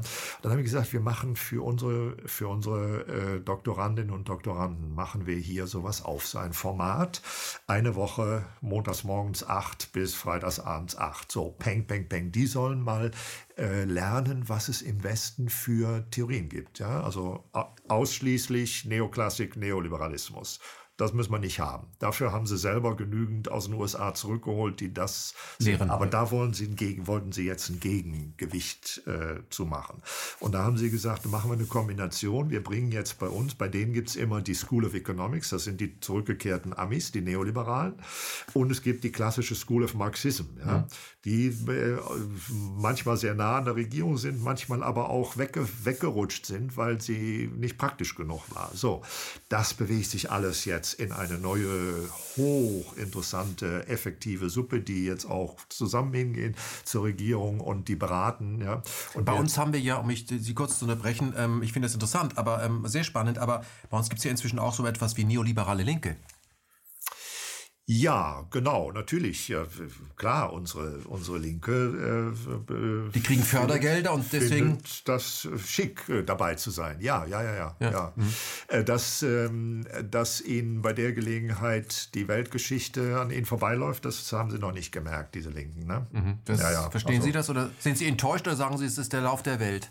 Wenn man sich so, ähm. also das, das, System verändert jeden, egal was man macht. Das heißt, wenn man glaubt, man könnte das System verändern, während man innerhalb des Systems die ganze Zeit mitspielt und immer mehr seinen Kotau macht, dann merkt man irgendwann nicht, ja. wann man Naja, meine Enttäuschung äh, mit der Partei Die Linke habe ich schon vor ein paar Jahren gehabt. Ich habe selber da viel äh, äh ökonomische Alphabetisierung betrieben, als es noch PDS hieß. Und in, in Bremen war dann nicht umsonst, äh, ging die, kam die PDS zum ersten Mal im Westen in ein Landesparlament. Da hatte ich so einen ganz kleinen Beitrag. Wir hatten da aber ein paar Jahre so Workshops gemacht und schöne Veranstaltungen, Crossover-Veranstaltungen, breit mit bis linke Grüne rein und linke SPD-Leute rein. Frühere Bürgermeister von, von Bremen war ja ein Doktorand von mir und so.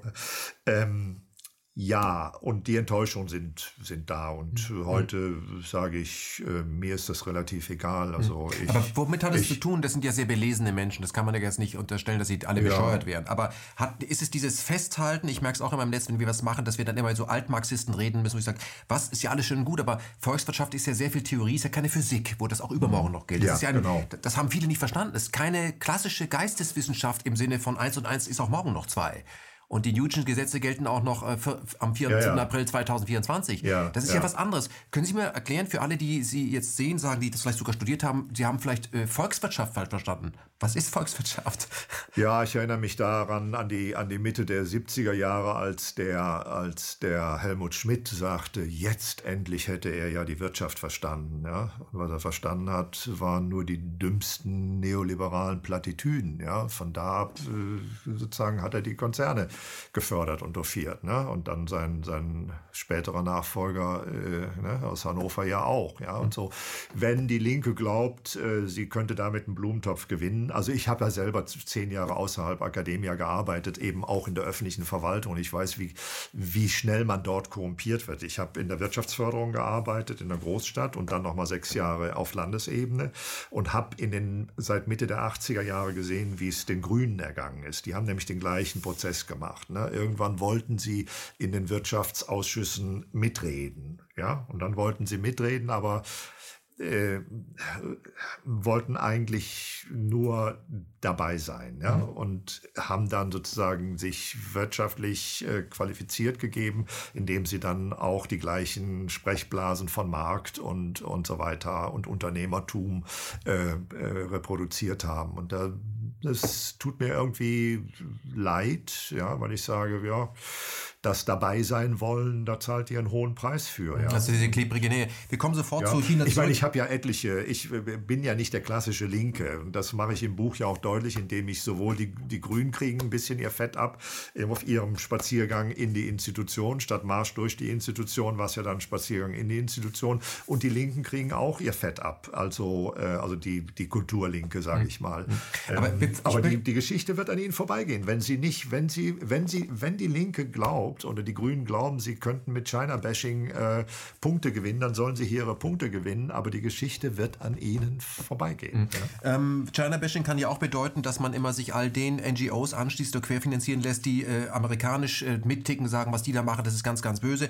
Ich möchte eine kurze äh, Anekdote vielleicht erzählen. Ich kenne den einen oder anderen äh, politischen Aktivisten mit klarem linkem Hintergrund, marxistischem Hintergrund in dieser Stadt, der gerne mal nach Hongkong fliegt, um zu gucken, was sich da abspielt und was die Chinesen mit den Hongkongern tun. Aber wenn in dieser Stadt sich was abspielt, dann kann er das Haus nicht verlassen wegen Homeoffice.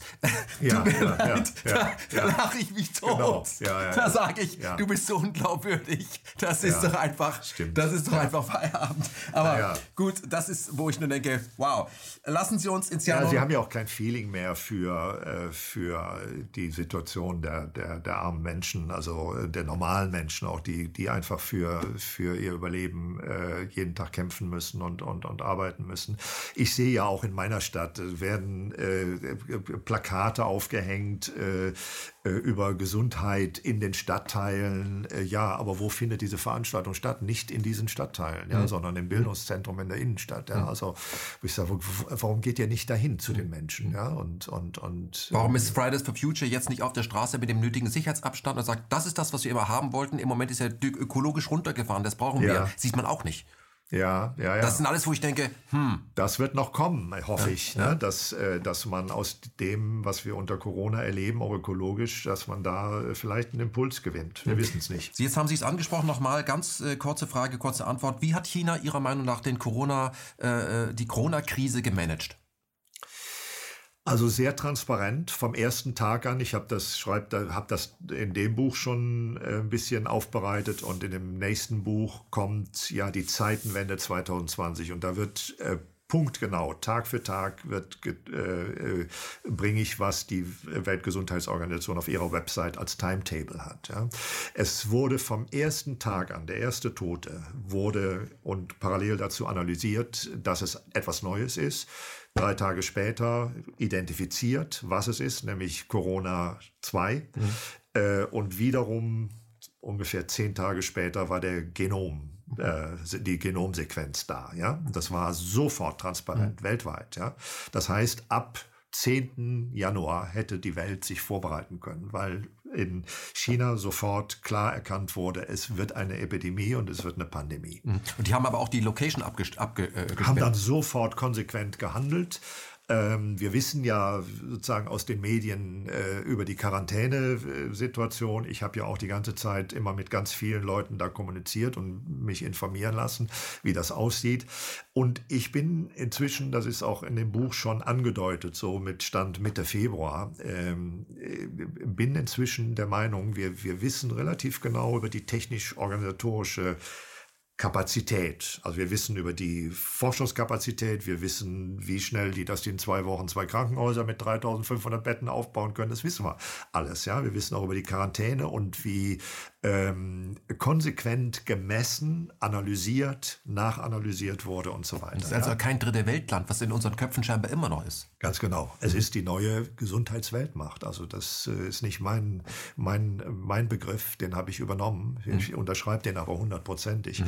Und das wird aber Bill Gates anders sehen, weil der hat in Tagesthemen gesagt, also äh, zur Normalität wird die Welt erst übergehen können, wenn wir, er spricht von sich, die gesamte Welt mit äh, einem Mittel aus seiner Produktion geimpft haben wird. Ja, ja, genau. Na gut, dafür, dafür kämpft er ja persönlich mit seinen Milliarden ja schon seit vielen Jahren. Ne? Mhm. Und das wird eben die Frage, ob er das hinbekommt. Ich gehe davon aus, dass die russisch-chinesische Forschungskooperation äh, vorher da sein wird mhm. mit einem Serum. Mhm. Ein Problem ist natürlich, ähm, dass eine nicht infizierte Bevölkerung, die chinesische, wo, der, wo das Virus gestoppt wurde, ja, ähm, zusammenkommen mit einer möglicherweise nach verschiedenen Graden schon äh, äh, durchseuchten hm. und immunisiert, vielleicht, hm. hoffentlich. Aber was ich fragen möchte, äh, dann, dann clasht es nochmal. Hm. Ja? Aber die, die, die Welt, die Welt und auch die Chinesen sind nicht angewiesen auf das Bill Gates Impfimperium. Die können das schon selber.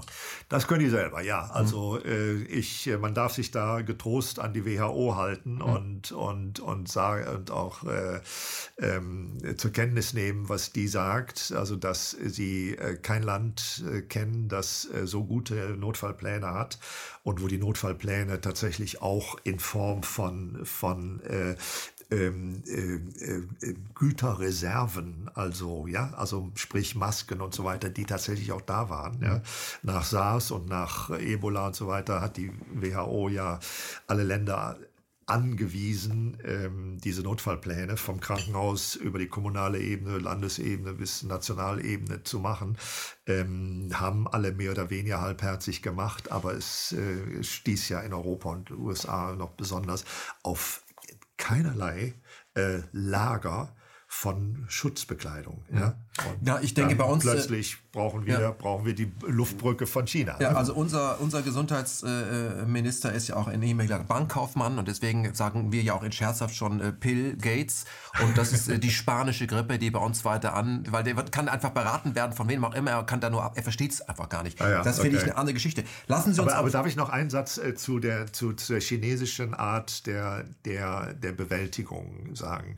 Wir sehen immer nur die technisch und organisatorische Seite und stehen da staunend davor schon, was für eine, was für eine Forschungs-, äh, Mess-, Analyse, Kapazität äh, und neueste Therapieerfahrungen, die jetzt mitbringen und der Welt jetzt auch weiterreichen.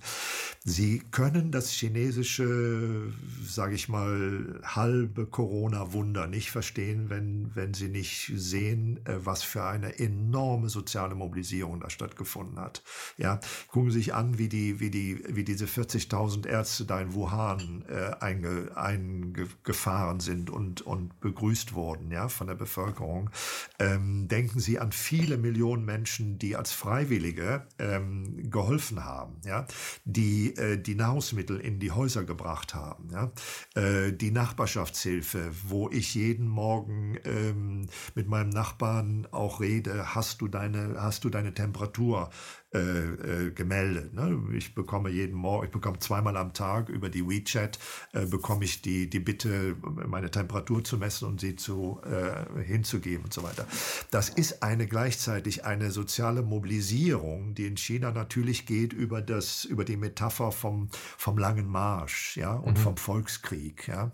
Nur ein, die Metapher würde niemals funktionieren, äh, Lange Marsch, also mhm. äh, 43, 42, 43, Mao, das Überleben der Roten Armee, gerade knapp sozusagen den Kuomintang entkommen und dann gesiegt.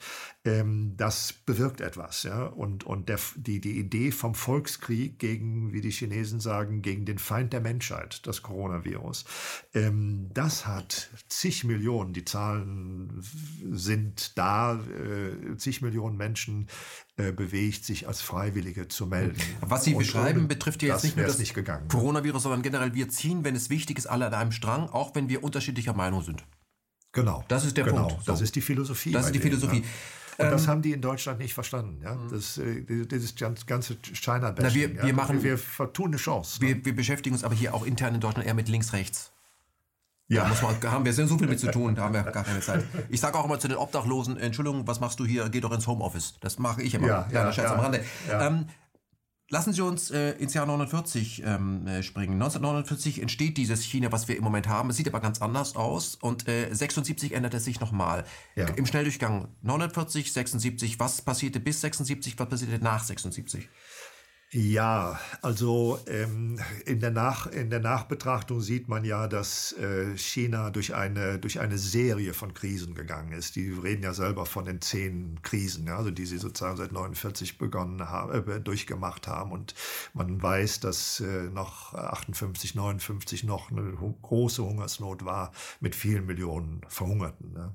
Das muss man sehen, dass es äh, das, äh, sozusagen das neue Leben, das andere andere System, das die andere Zukunft teuer erkauft wird natürlich, ja, mhm. mit vielen Fehlern, mit vielen Irrwegen, mit vielem Experimentieren. Aber da ist die Philosophie des Experimentierens, Lernens mhm. und Neumachens. Also diese entstanden. Kulturrevolution hat einen hohen Preis gefordert. Hat einen hohen Preis gefordert und die Kulturrevolution ist 49 natürlich begonnen. Ja, das ist nicht erst äh, von Mao. Was Mao nochmal gemacht hat, ist, dass er, die Chinesen sagen ja auch in allen Museen und so weiter und jeder äh, sagt das mit einem Schmunzeln.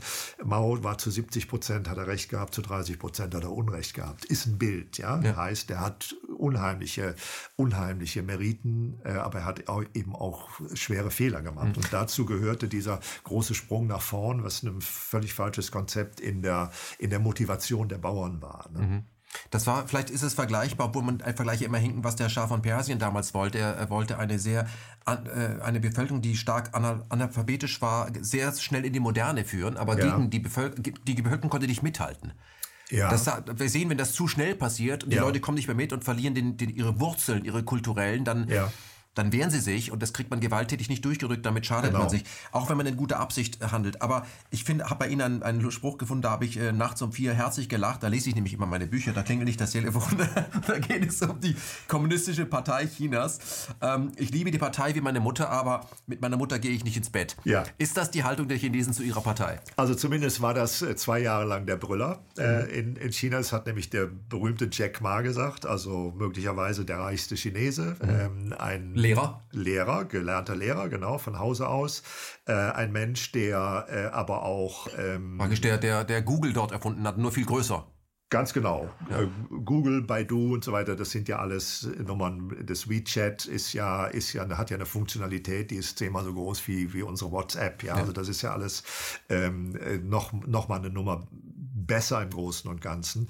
Der Mensch hat ja dem Obama in Davos vor einigen Jahren noch die Leviten gelesen, ja, und mit, mit dem US-Imperialismus abgerechnet und, und hat sich da wirklich sozusagen als ein, ja, fast schon Kommunist, muss man sagen, äh, geoutet, ja. Das geht aber in China. Natürlich ist er irgendwie ist er Mitglied der Kommunistischen Partei, das sagt er ja auch in dem Zitat, äh, und er gehört einem, einem Beirat an, der für die großen Unternehmer und, und, und Millionäre da gegründet wurde, die durchaus die chinesische Kommunistische Partei beraten dürfen. Ja?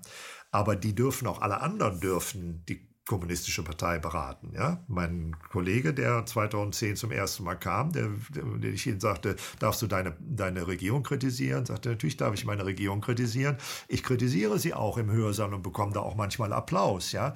Und dann Nachfrage, und am nächsten Morgen sitzen sie im Knast oder wie?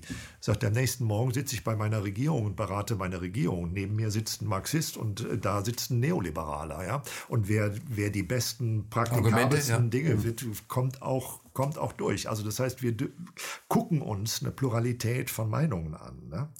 Und das hat er mir dann so mit so einem äh, mitleidigen Lächeln äh, gesagt, dass mir da zum ersten Mal also die, die Klappe runtergefallen ist. Und das war möglicherweise der Startpunkt für dieses Buch dann mhm. ähm, sechs Jahre später, Herr Essner, acht Jahre später. Äh, die Chinesen äh, sehen aber seit sie sich äh, 49 nach vorne bewegen, dass sie ständig auch infiltriert werden. Also diese Infiltration findet mit sehr vielen NGOs statt, auch verdeckte Aktionen finden statt. Eins der bekanntesten, was im Buch auch rausgearbeitet wird, Sie verweisen auch auf verschiedene Artikel bei Rubicon, äh, Pets äh, Ansicht Ansichten zum Beispiel, kennen wir auch, saß auch schon dort, ist äh, etwas, wo man, wenn wir jetzt über China sprechen, wird gleich jemand sagen, ihr malte ein rosiges Bild und was war äh, Platz des himmlischen Friedens, da gab es doch 3000 Tote 1980. Mhm. Äh, Sie sagen, die hat es nicht gegeben.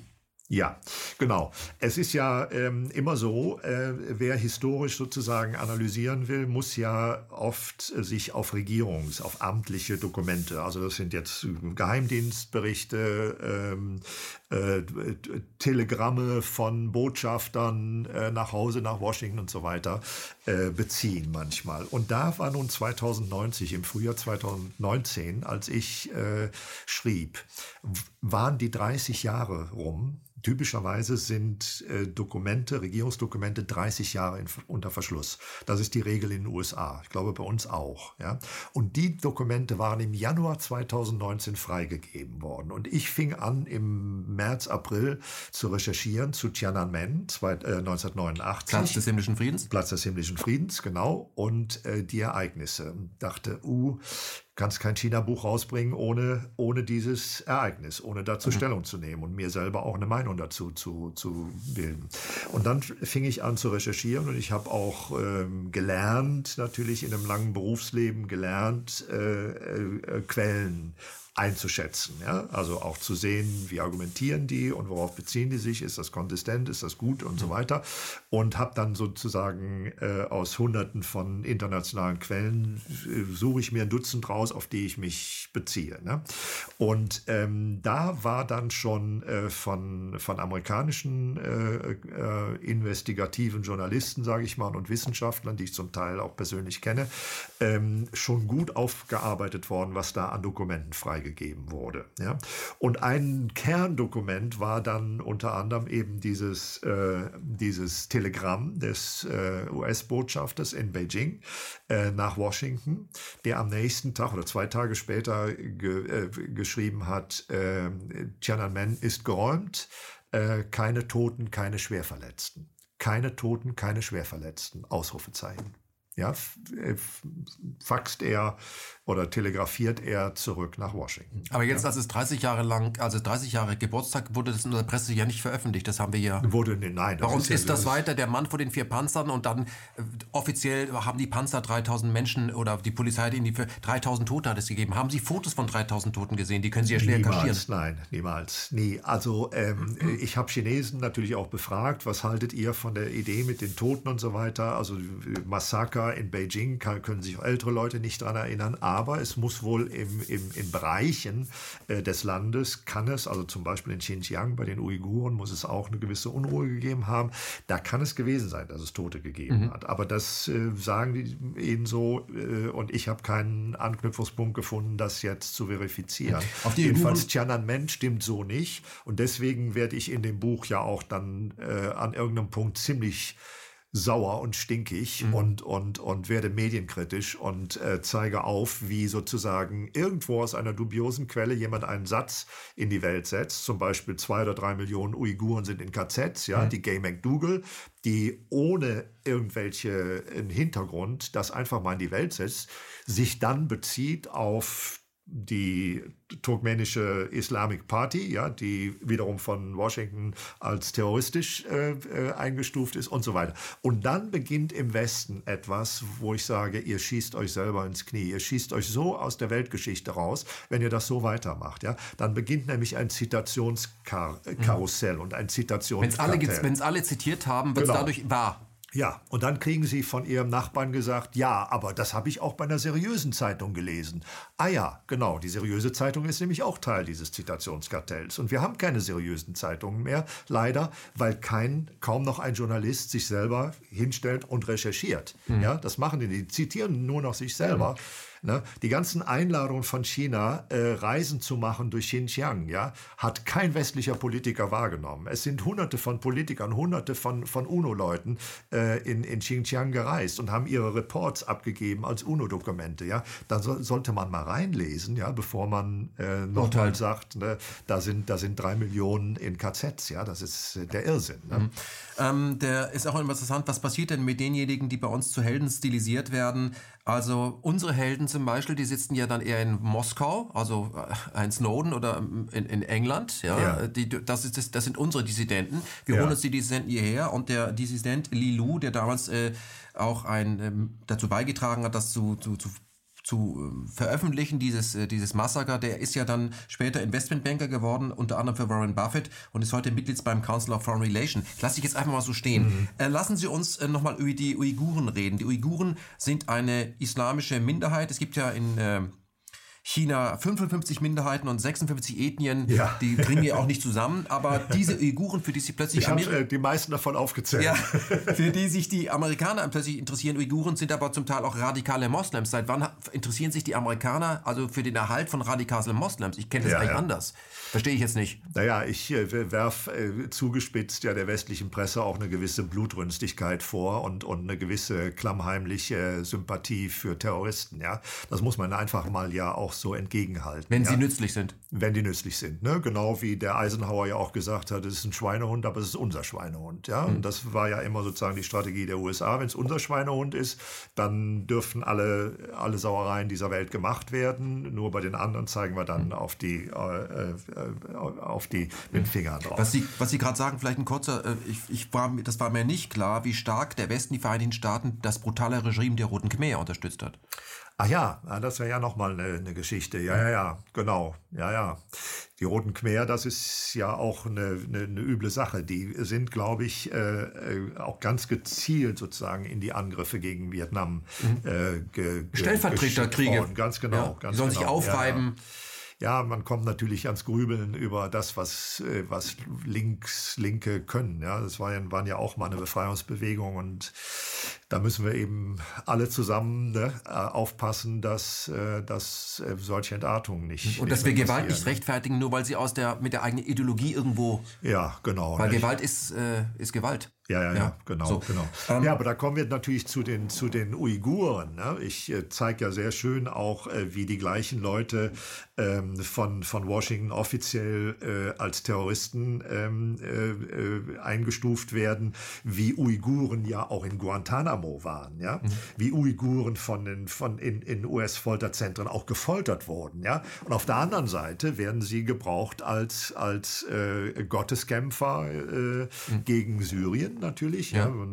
Zahlen schwanken ja zwischen 3000 und 20.000. Also ich habe alles gelesen, zwischen 3000 mhm. und 20.000 sogenannte äh, Gotteskämpfer, also radikale terroristische Uiguren, die in Syrien gekämpft haben sollen zum Höhepunkt. Inzwischen hat es ja eine Bewegung, eine Wanderungsbewegung, nachdem sie dort relativ besiegt worden sind, eine Wanderungsbewegung zurück nach Zentral- und Ostasien gegeben. Dort haben sie auch eine zentrale Aufgabe. Ganz genau. Und das ähm, hat eben in China äh, auch äh, immer wieder dazu geführt, dass es ganz, ganz üble äh, Anschläge gab. Ja, mhm. also das, äh, was, es ist auch eines dieser Tabus der westlichen Medien, die, äh, die ganzen, den ganzen Hintergrund, äh, wie viele Massaker und Anschläge es von, von terroristischen islamistischen Uiguren in China selber gegeben hat, dass das nie erwähnt wird. Ja. Die, die Frage ist ja immer, äh, gibt es, also Folge dem Geld gibt es ein Motiv. Das Motiv ist natürlich, ähm, dem Westen äh, ist nicht entgangen, dass ähm, Halford McKinder und alle sich später darauf beziehen, Brzezinski, dass die immer gesagt haben, wer die eurasische Platte äh, beherrscht, kontrolliert oder den Handel dort abwickelt, der beherrscht die Welt. Und jetzt äh, geht es wirklich voran mit der Seidenstraße, Run Road Wild Belt, man kann sich das von der Größenordnung als Projekt überhaupt nicht vorstellen, wie groß das ist. Das ist, bringt man, also 5 Milliarden Menschen sind betroffen, ich glaube 137 ja, Staaten, da gibt ja. es, gibt es ähm, Verträge. Also das ist Wahnsinn, was sich dort abspielt. Ähm, und die Uiguren, wenn die dabei helfen können, dieses Projekt zumindest, also sie können es nicht aufhalten, aber in, in, in Kernstädten da, zu, sie zu Unsicherheiten, zu unsicher zu machen, dass da keine Trassen durchführen, dann können sie das Projekt auf jeden Fall aufhalten. Von ja. daher kann man sich schon... Ja, das ist das Gleiche wie in Syrien natürlich. Ja, benutzen. Ähm, können Sie in können Sie sagen, äh, One Road One Belt, die neue Seidenstraße, für jemand, der das schon mal gehört hat, da soll was sein, betrifft uns das? Ja, es betrifft uns natürlich äh, ganz massiv. Also in, in, äh, in Duisburg kommen seit zwei Jahren äh, 20 Güterzüge mit, mit zigtausend Containern an. Ja, also aktuell, das ist nicht, aktuell. Das, das, passiert schon. Das passiert schon seit zwei ja. Jahren, ja, ja. Also Duisburg, fragen Sie den Duisburger Oberbürgermeister, der ist sowas von happy. Äh, fragen Sie die Deutsche Bahn, warum die Cargo jetzt wieder Geld verdient. Ja, nämlich äh, deshalb, weil sie die Züge erstens bekommen, zweitens auch von der deutschen Industrie her die Züge jetzt in, seit 2019 nicht mehr leer zurückfahren lassen, sondern die Güter da reinpacken. Ja? Hm. Was ja auch bedeutet, dass wir diese elenden, diese elenden Containerschiffe äh, mal ein bisschen vom Hals kriegen. Ja, die ne? uns klimatechnisch äh, schlimmes ist Die Katastrophe, ja. ne? Mhm. also äh, direkt nach den Kreuzfahrtschiffen. Mhm. Aber diese, dieser, dieser Wandel durch ja. Handel, das sehen ja nicht alle gern, weil man muss auch eins sagen, sehr geschickt gemacht, die rollen vielleicht nicht direkt nach Russland, aber es gibt ja ein, eine Allianz zwischen den Chinesen und den Russen, insofern rollen sie auf die Eurasische Platte. Ja, ja, natürlich. Also das wird das, das wird das Zentrum der künftigen Welt sein. Also deswegen das chinesische Jahrhundert und die neue Nummer eins. Das sind ja Provokationen für für Washington. Ja, für Washington einerseits und es sind Provokationen für den für den durchschnittsinformierten, von unseren Medien informierten mhm. äh, Leser. Ne? Das soll ja auch provozieren. Moment, da passiert was, was wir von unseren Medien so nicht äh, mhm. erzählt bekommen. Dazu gehört natürlich die, ähm, dass der Westen Russland und China in eine strategische Allianz äh, gezwungen hat. Gezwungen, getrieben hat. Ja, ja, ja. ja ne? Und ähm, man weiß ja zum Beispiel gar nicht, dass äh, Xi und Putin sich alle zwei Monate treffen. Ja, das äh, sieht man ja nicht im Fernsehen unbedingt. Ne? Die treffen sich aber trotzdem. Die treffen sich trotzdem regelmäßig. Ja. Und was da abgeht an Kooperation, äh, das, äh, da werden uns noch die Ohren klingeln. Mhm. Ne? Also, Sie haben McKinder da äh, erwähnt. Es ist das Herzland und es wird das Herzland wieder werden. Es war tausende Jahre lang das Herzland. Ja. Und ich kann nur sagen, wie auch der, der Banker, der mein, mein Geleitwort geschrieben hat, der Hellmeier, ähm, erinnert euch doch bitte an die Erfahrungen der Hanse. Ja. Ich komme aus einer Hansestadt. Ne. Das Nummernschild ist nicht B oder BR, wie Sondern Hansestadt Bremen. Ja. Ne. Ähm, das heißt, Sie sind ein HB-Männchen eigentlich. Ich bin ein HB-Männchen, genau. Ja, aber ein zugewandertes. Ich komme eigentlich aus Köln. aber die, die Idee, und das war ja über Jahrhunderte ein sehr, sehr erfolgreiches internationales internationales Austauschprojekt ging ja über Novgorod. Novgorod hatte, also über, ähm, über die, ähm, also die, die norddeutschen Städte, über ähm, die schwedische Insel, deren Name mir jetzt nicht einfällt. Aber ich, es ist ein Handelsnetz gewesen. Ein Handelsnetz, ganz genau. Also ein Nord nordosteuropäisches äh, Städtenetz. Äh, damals gab es ja noch keine Nationalstaaten, sondern nur Städte als, als Einheiten. Und das äh, ging über die Schweden, dann über Novgorod. Und Novgorod hatte damals schon über die alte Seidenstraße Kontakte bis nach China. Ne? Und dann kamen die Luxusgüter für, die, für das aufstrebende Bürgertum in Norddeutschland, Mitteldeutschland, die ganzen Hansestädte, 50, 60 Stück Stück ähm, äh, bekamen ihre Luxusgüter aus China darüber. Ja? Das heißt, man hat schon mal eine historische Erfahrung, die uns zeigt, dass eigentlich äh, die Potenziale im eurasischen äh, Kontinent liegen. Ja? Mhm. Und äh, Europa war jahrtausende lang äh, kleine Halbinsel äh, Osten, ganz entfernt. Ja. Aber Deutschland hat doch da eine sehr schöne exponierte Lage, also exponiert dahingehend, weil sie mittendrin liegen. Also es kann doch uns nur nützen. Ja, ja. Warum, ja, warum handelt dann unsere Regierung so, dass man in Washington anruft und sagt, dürfen wir das? Wir haben jetzt schon die, äh, die Gaspipelines der Russen nicht mehr so, dann verkaufen die halt nach China. Ist doch denen egal. Ja, ja, ja. Warum, warum machen wir das? Naja, also ähm, die USA haben ja eine, äh, perfektionieren ja die Fähigkeit, sich selber ins Knie zu schießen. Ja? Also wir werden, wir werden das noch in den nächsten Jahren erleben, dass, äh, dass dieses Land äh, sich ruiniert ja? und auch sich selber abisoliert. Ja? Ähm, dann ist die Frage, was, welche Strategie macht Deutschland und Deutsch-EU? Ähm, ja, und da sage ich auch, das ist unentschieden noch. Äh, wir haben eine, eine, Me eine Medienlandschaft, die glaubt, sie müsste mit China-Bashing sich profilieren und, und sozusagen gegen Moskau und gegen, gegen Beijing äh, äh aufstellen. Ähm, das halte ich für sehr gefährlich. Ich sehe kleine Lichtpunkte, zum Beispiel, man glaubt es nicht, bei unserem Wirtschaftsminister Altmaier, ja, mhm. der immer wieder mal alle paar Monate sagt, äh, lasst uns doch selber mal klären, was wir sein wollen im Jahre 2030, 2035. Die Chinesen wissen, wo sie hinwollen im Jahr 2025, 2030, 2035. Da haben die ihre Ziele. Warum klären wir das nicht? Ja, kaum spricht er das aus, kriegt er von allen Seiten die neoliberalen Keulen auf die Rübe gehauen und dann ist er wieder still für ein paar Wochen. Ja, das ich heißt, die, die Unfähigkeit, dass wir uns selber klären, was mhm. wir wollen, um dann sozusagen Auge auf Augenhöhe mit den Chinesen zu verhandeln und eine langfristige verlässliche Kooperation einzugehen. Was, die Chance vertun wir. Was Sie gerade ansprechen, wir sehen das, weil Sie von Medienlandschaft sprechen, die da geschlossen. Wir sehen es sowohl bei den linken Mittel als auch rechten äh, überall, dass sie alle sich an die Vorgaben der Regierung halten. Und da muss man gucken, aus welchen Töpfen sie sie bezahlt. Wir haben also keine Opposition. Das ist aber eigentlich im wahrsten Sinne ähm, gegen unser Land gerichtet. Aber das nützt uns ja. ja nichts, weil diese Menschen, die Geld von außen bekommen, äh, das ist ja Geld, was eigentlich durch Steuern bezahlt wird. Also da gibt es irgendwann auch keine Steuern, keine Steuern mehr. Es gibt Ausnahmen, muss ich an dieser Stelle sagen. Also Sie beschreiben auch ganz kurz, äh, früher beim Handelsblatt ist ja ähm, gegangen worden, weil er zu quer gedacht hat. Ja, ja, ja Steingart. Äh, Steingart und seine Briefe finde ich super, Herr Steingart. Äh, aber ähm, ja, wir, ja, ich zitiere ihn ja mehrfach. Ja, ja ich finde das Lobend. toll, dass, dass es auch Konservative gibt, mit denen habe ich überhaupt kein Problem, die sagen, was soll denn das eigentlich? Ja, wir haben doch eine Verantwortung auch gegenüber unserem Land, unserem Europa, was nicht so super konstruiert ist. Mit unseren Ökonomen ist es irgendwie ziemlich falsch gelaufen. Und die, Euro, die eurasische Platte äh, sollte mit Frieden bespielt werden. Die Russen, die wollen wir nicht, ja, die sind gefährlich. Aber die Chinesen wollen wir auch nicht. Wollen wir keinen Frieden? Können wir nur Krieg? Können wir nur Konfrontation? Also die Frage muss man sich doch als Ökonom schon stellen. Als Link, ja. Sie, ich würde Sie schon als jemand bezeichnen, sagen, ja, Sie, sind, Sie würden eher als, sind eher ein linker Ökonom. Jetzt sind Sie kein. Ja, ein kritischer Ökonom. Kri genau. ja, ja, Und wenn, den, also wenn ich jetzt, bin kein Neoliberaler. Genau, ne? aber wenn die Linken Probleme haben mit Projekten, die im Frieden dienen, was sind das für Linke? Ja, also ich weiß auch nicht, äh, was da manche Leute reitet, äh, warum sie sich da äh, an der falschen Stelle immer wieder profilieren, glauben, profilieren zu müssen. Also ähm, Wir, Wechseln wir das Thema. Ja, lassen wir, Sie uns, lassen wir Sie uns, über, uns selber ab. Lassen ja. wir uns über, ähm, über das neue souveräne China sprechen. Wir haben äh, als Teil der BRICS-Staaten äh, Shanghai Cooperation Organization und die AIBB. Also, dass die Chinesen sagen, auch wenn ihr da jetzt nicht mitmacht, ist auch egal. Wir haben Partner. Genau, genau. Also ich habe ja unter anderem eben auch ausgerechnet, um wie viel Geld es da geht. Das ist ja ein, ein, ein riesiges Ding. Sie haben die Zahlen ja schon gesagt. Also die Mehrheit der Menschheit ist be beteiligt. Die weite, übergroße Mehrheit aller Länder ähm, äh, sind beteiligt. Und es geht ja immer sozusagen über die äh, Frage transparenter Staatsverträge. Es geht, fließt nie Geld an die Eliten. Ja, das ist nicht das chinesische Entwicklungskonzept, sondern es fließt Geld direkt in die Infrastrukturen. Und das äh, hat die Perspektive keineswegs eines neuen Imperialismus und, und reiner Ressourcen.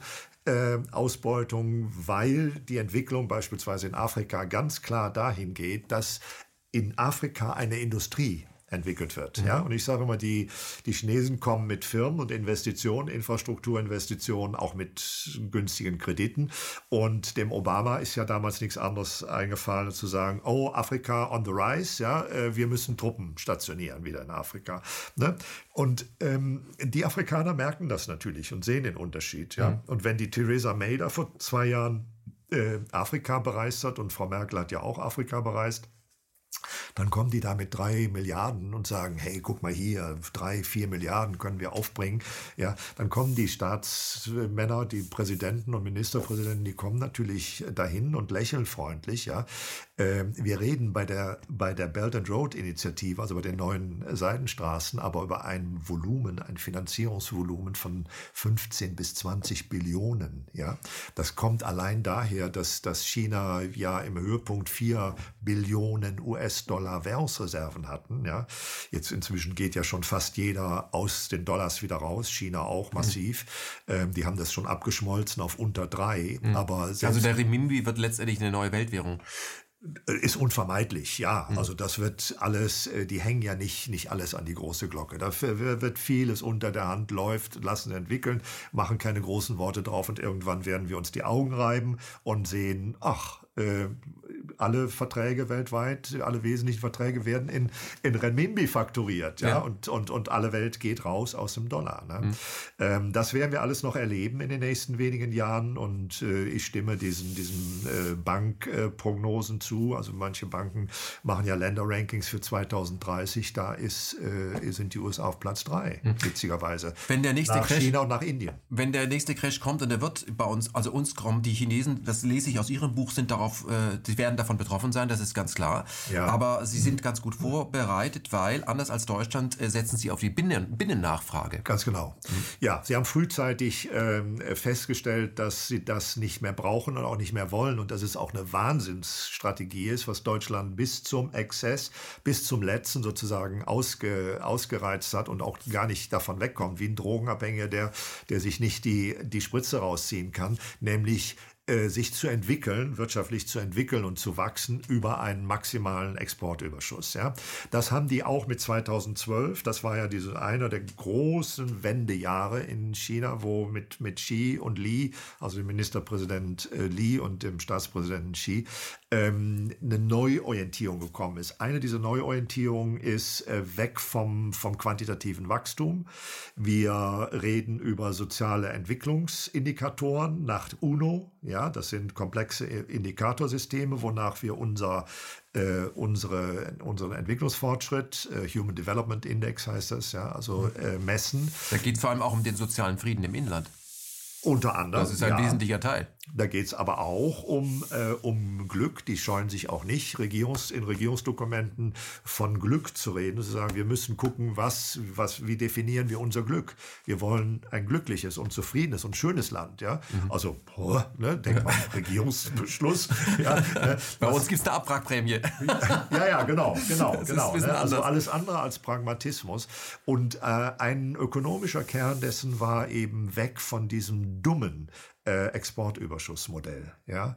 Ähm, das haben sie nun 20, 30 Jahre lang gefahren und wahrscheinlich auch fahren müssen, um zu lernen äh, und, und äh, auch eine gewisse ökonomische Macht äh, äh, anzusammeln. Sie sind ja auch beraten worden von außen.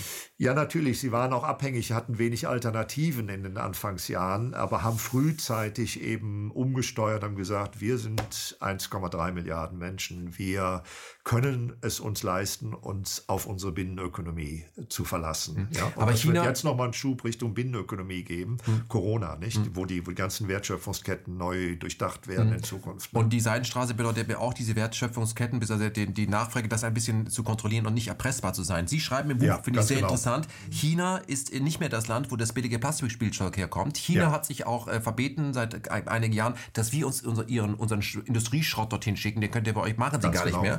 Und sie sind ein Geberland geworden, nicht mehr ein Nehmerland. Und was ich sehr interessant finde, leider kommen sie für Thomas Sankara und Lumumba ein bisschen zu spät, dass äh, viele afrikanische Firmen, die unter ihr, chinesischer Regie entstanden sind, an die, Chine an die Afrikaner übergeben werden.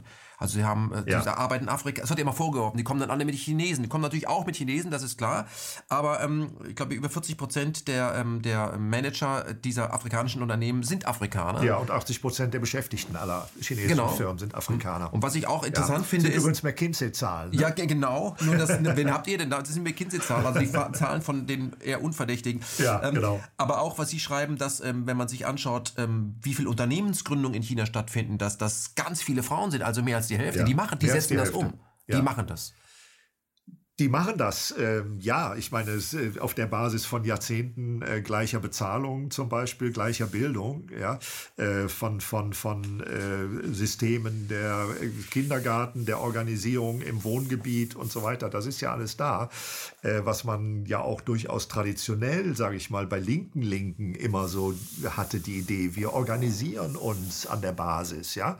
Ne? Wo ich immer sage, Mensch, Leute, von Esoterikern über Grüne über Linke, eure Herzen müssten doch jubilieren, ja, ihr müssten, müssten hochspringen, ja, und was macht ihr? Ihr macht China-Bashing, guckt doch noch mal hin, ja. Also das heißt, die ganze Organ soziale Organisation, die Partizipation von der Wohngebietsebene und so weiter, das ist ja alles da. Auf der Basis, ja, können sie natürlich auch organisieren, dass eine Frau, die ein kleines Kind hat, sozusagen das nicht aufhören muss mit ihrer Karriere. Ne? Mhm.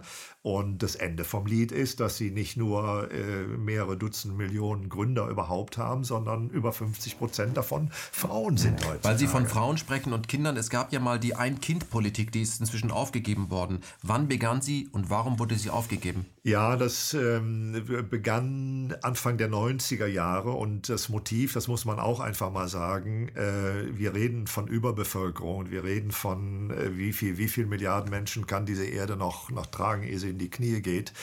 Äh, schlaue Wissenschaftler sagen uns, ja, also von der Ernährung her könnten wir 10 Milliarden, ja, aber praktisch äh, unter Kapitalismus wahrscheinlich nicht, ne?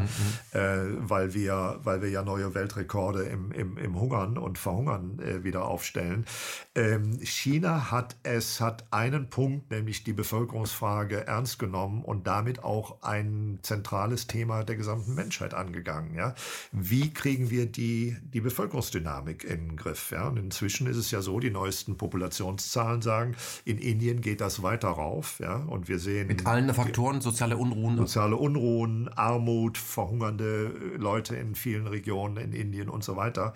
Und äh, China hat es geschafft, seine, seine Entwicklungskurve sozusagen abzuflachen und auf einem Niveau zu stabilisieren. Ja? Mhm. Das ist eine Riesenleistung, die aber natürlich nicht ohne Kosten waren, ohne soziale Kosten. Ne? Mhm. Und deswegen haben die recht schnell, was man hier im Westen auch eigentlich gar nicht weiß, weiß immer ein Kindpolitik und das ist ja autoritär und das ist ja ganz schlimm. Der positive Impuls, das positive äh, Motiv zu suchen, zu experimentieren, zu lernen, ja, mit, mit sowas, ja, das ist ja, wird ja gar nicht gewürdigt. Mhm. Ne? Sie haben aber auch gesehen, und Sie haben es schnell angepasst. Mhm. Ne? Sie haben und, gesehen, und dass da sogenannte kleine Kaiser entstehen, ähm, ja, ja. ja, wo dann ein Jungs. Kind wird verhätschelt und so weiter. Das hat ja. auch seine negativen Seiten. Genau, die genau. Ähm, Minderheiten waren von der Politik nie betroffen, aber man hat das ernst genommen, dass man nicht unendlich wachsen kann, auch nicht in China. Genau. Lassen Sie uns an dieser Stelle ähm, zum Ende des Gesprächs aber noch etwas kommen, weil das klingt bei Ihnen alles sehr positiv. Das finde ich gut. Also auch mal hinfahren und nicht immer nur das Negative sehen, sondern erstmal sich darauf freuen, sagen, sich darauf einlassen. Ja, so wie die Chinesen, glaube ich, in Deutschland auch, wenn sie nach Deutschland kommen, nicht sagen, was habt ihr alles damals getan in den zwölf Jahren, sondern sich darauf einlassen. Also das einfach ja. mal so rangehen an die Sache. Was heißt nicht, dass es nicht Dinge gibt, wo man sagt, finde ich ganz übel, aber sich mal darauf einlassen. In China wird das Netz zensiert. Sie kriegen da ja kein Google und kein Facebook und kein YouTube. Ist das okay? Ähm, das ist nicht ganz so. Jeder Chinese weiß und sagt jedem Touristen auch äh, immer sofort, äh, willst du Google haben? Ne? So, möchtest du A kaufen? Ja? Sesamstraße. äh, wenn, du, wenn du nicht mit Baidu klarkommst, ja, weil da einfach, sage ich mal, 20, 30 Prozent auf Chinesisch ist, ja, dann wäre für mich, ne, wie gesagt, Mensch, ich bin jetzt nur zwei Wochen hier, komm, äh, mach mir Google. Dann geht man über Hongkong, Google und er hat Google. Ja? Äh, oder noch schlauer ist es, ich mache einen, mach einen VPN-Kanal und, und dann habe ich meine, meine Uni, äh, meinen Uni-Server zur Hand. Ne? Ähm, das weiß jeder Chinese. Das ist, das ist äh, kein verbotenes Wissen. Also mhm. das ist Allgemeinwissen. Mhm. Wird trotzdem nicht genutzt, ja, mhm. weil sie auch sehen, äh, die, die Funktionalitäten ähm, sind äh, sowohl bei Baidu, Baidu besser als bei, als bei Google. Sie sind besser bei äh, WeChat als bei WhatsApp und so weiter. Mhm. Das heißt, sie merken schon irgendwie, eigentlich ist unsere, sind unsere Produkte eigentlich qualitativ schon ein bisschen besser. Ne? Mhm. Das wird Herrn Clinton ärgern. Der hat hier in der Rede 2000 noch gesagt, wir werden sie mit dem Internet platt machen, die Chinesen. Genau, genau. Das war seine, seine Hoffnung, hat er ja auch ausgedrückt und hat ja auch viel Applaus gekriegt bei seinen Zuhörern. Und dann gab es ja noch den John Huntsman, der gesagt hat, ähm, äh, wir werden sie mit, mit Google und Facebook werden wir sie platt machen. Denn das war der John Huntsman, ja, ein ja. demokratischer, äh, republikanischer, sorry, ich will jetzt nicht lügen, republikanischer Präsidentschaftskandidat für kurze Zeit. Äh, der Bill Clinton hat gesagt, naja, die wollen, äh, die wollen ihren Sozialismus machen äh, mit dem Internet. Ja, das ist so, als würde man einen Pudding an die Wand nageln. Ha ha ha ha. Mhm. Ja, so. Sie haben die Chinesen unterschätzt. Ne? Also sie haben sie, sie haben äh, alles unterschätzt. Sie haben auch ihren Plan mit Greater Middle East. Das war vorhin ein Thema. Ja. Ne? Ähm, äh, das ist die westliche Hybris, die westliche Arroganz, die können das ganz nicht. genau. Ja, ja, ja, mhm. genau. Das ist das Vorteil. Die können das nicht und von der, von der Warte her unterschätzen wir eben äh, nicht nur die Chinesen, wir unterschätzen die Ostasiaten insgesamt, wir unterschätzen auch die Afrikaner dann wahrscheinlich recht bald und wir haben äh, auch die Fähigkeit des syrischen Volkes unterschätzt, sich zu wehren, mhm. Ja, und so weiter. Ne? Also, also die 5 Prozent, die sich der Westen als Wertegemeinschaft nennen, die unterschätzen die anderen 95 Prozent. Die 5 Prozent Bevölkerung, Schön, ja, schönen ja. Dank, aber ja, also sie, sie, man wird auch immer vergessen, ja, blockfreie Staaten, die meisten Staaten auf diesem Planeten waren blockfrei. Sie waren ja. weder im Warschauer Pakt noch in der NATO. Ja. Und das ist die Mehrheit. Das ist ja, wie ja. draußen haben eine Party mit 130 Leuten, in der Wohnung sind äh, fünf und die sagen, die anderen sind isoliert. Das ja, ist ja, komisch. Genau, Gut. genau. Naja, in der UNO sehen Sie es ja ganz klar. Ne? Die, die Wertegemeinschaft, das sind, äh, das sind die, die also jedes Jahr in der UNO-Vollversammlung die Anti-China-Resolution einbringen. Und dann kriegen sie regelmäßig 22 Stimmen von 200. Ja. ja? Und der, der, der Rest stimmt dagegen. Ja, China typischerweise dann so äh, bei den äh, Resolutionen, die von USA oder von der EU eingebracht werden, stimmen ja inzwischen schon äh, EU-Mitglieder nicht mehr mit. Ähm, und sie haben immer so 50, 60, 70 Gegenstimmen. Ja? Mhm. Und die restlichen sagen, komm, egal, wir enthalten uns oder was auch immer. Ne? Also äh, der Westen die, die, die, die globale Wertegemeinschaft, wie sie sich selber versteht, ist völlig isoliert im internationalen Bereich. Ja? Und wenn ich, äh, wie letzten November in, in, für, für ein paar Wochen in, in Mexico City äh, lehre, dann, dann äh, merke ich, ja, dass, dass diese, ganze, diese ganzen westlichen Narrative äh, nur noch zu lächeln führen bei den Leuten, ja, weil sie weil sie selber auch also selber auch Erfahrungen machen mit Chinesen und und selber auch lesen, sich eine eigene Meinung bilden und und es inzwischen besser wissen. Ja. Mhm. Ähm, Ihr Buch äh, nochmal soll ja auch dazu beitragen, sich selbst ein eigenes Bild zu machen, weil jede Quelle hat irgendein Interesse und einen Besitzer. Also selbst rüberzufahren, sich das anzuschauen, da muss man auch länger fahren, weil das Land ist ziemlich groß. Ähm, aber ich möchte mal auf One World, One Belt kommen, um die Größenordnung klar zu machen. 137 Länder sind beteiligt, 30 Organisationen, 197 völkerrechtlich bindende Verträge und 5 Milliarden Menschen sind betroffen, auch wir. Was mich sehr freut, ist, dass Sie eben auch ähm, quasi ein Land wie den Iran, die saß noch nicht noch der ehemalige deutsche Botschafter, äh, äh, mit einnehmen, sagen, wenn ihr den Iran irgendwie versucht anzugreifen, dann bekommt es mit uns zu tun. Das ist auch ja. eine Art Lebensversicherung. Das ist, weil sonst würde man genau. komplett brennen. Sonst wird es Iran schon nicht mehr geben. Ja, ja. das finde ich also wunderbar. Ja. Ähm, man kann dann nochmal auf die, auf die militärische, äh, militärischen Kräfteverhältnisse eingehen. Ich bin mhm. ja sogar in diesen Bereich dann reingegangen, weil ich über eine bestimmte Quelle eines amerikanischen ehemaligen äh, militärtechnologischen Beraters der US Army, der eine hochinteressante kritische Website betreibt, da reingekommen bin und dann nachgeforscht habe. Ähm, die steile These am Ende ist, äh, die USA können versuchen, was sie wollen. Sie werden keinen Krieg mehr riskieren. Wenn sie ein Minimum an Restrationalität haben, wenn sie ein Minimum an Restüberlebenswillen haben, werden sie keinen Krieg gegen die strategische Einheit China-Russland äh, Das glaube ich führen, auch. Ja? Die haben hyperschnelle Raketen genau. und ihre Flugzeugträger sind letztendlich Dinosaurier, die einfach platt gemacht werden. So Ganz schnell können genau. sie gar nicht gucken. Und am Ende würde nichts übrig bleiben. Es würde keiner gewinnen. Das kann man also vergessen. Ich ja, glaube, ja. so bescheuert ist man in Amerika dann auch nicht. Ähm, naja, aber in, in, in China China reden wir jetzt inzwischen über Mach 12 bis 15, hm. ja, ja. während die USA sind bei Mach 6, 7. Ja. ja. Das heißt natürlich, ein, ein, Flugzeugträger vor den Küsten, einen amerikanischen Flugzeugträger vor den Küsten Chinas zu, zu versenken, äh, wofür sie eben spezielle äh, ballistische Raketen haben, ist eine Frage von, von, von einer Minute. Ne? Mhm. Das werden die USA nicht mehr riskieren. Ja, deswegen sind sie auch im Iran ja auch zurückgezogen. wenn die also, Nimitz dann wirklich vor den Gewässern absäuft.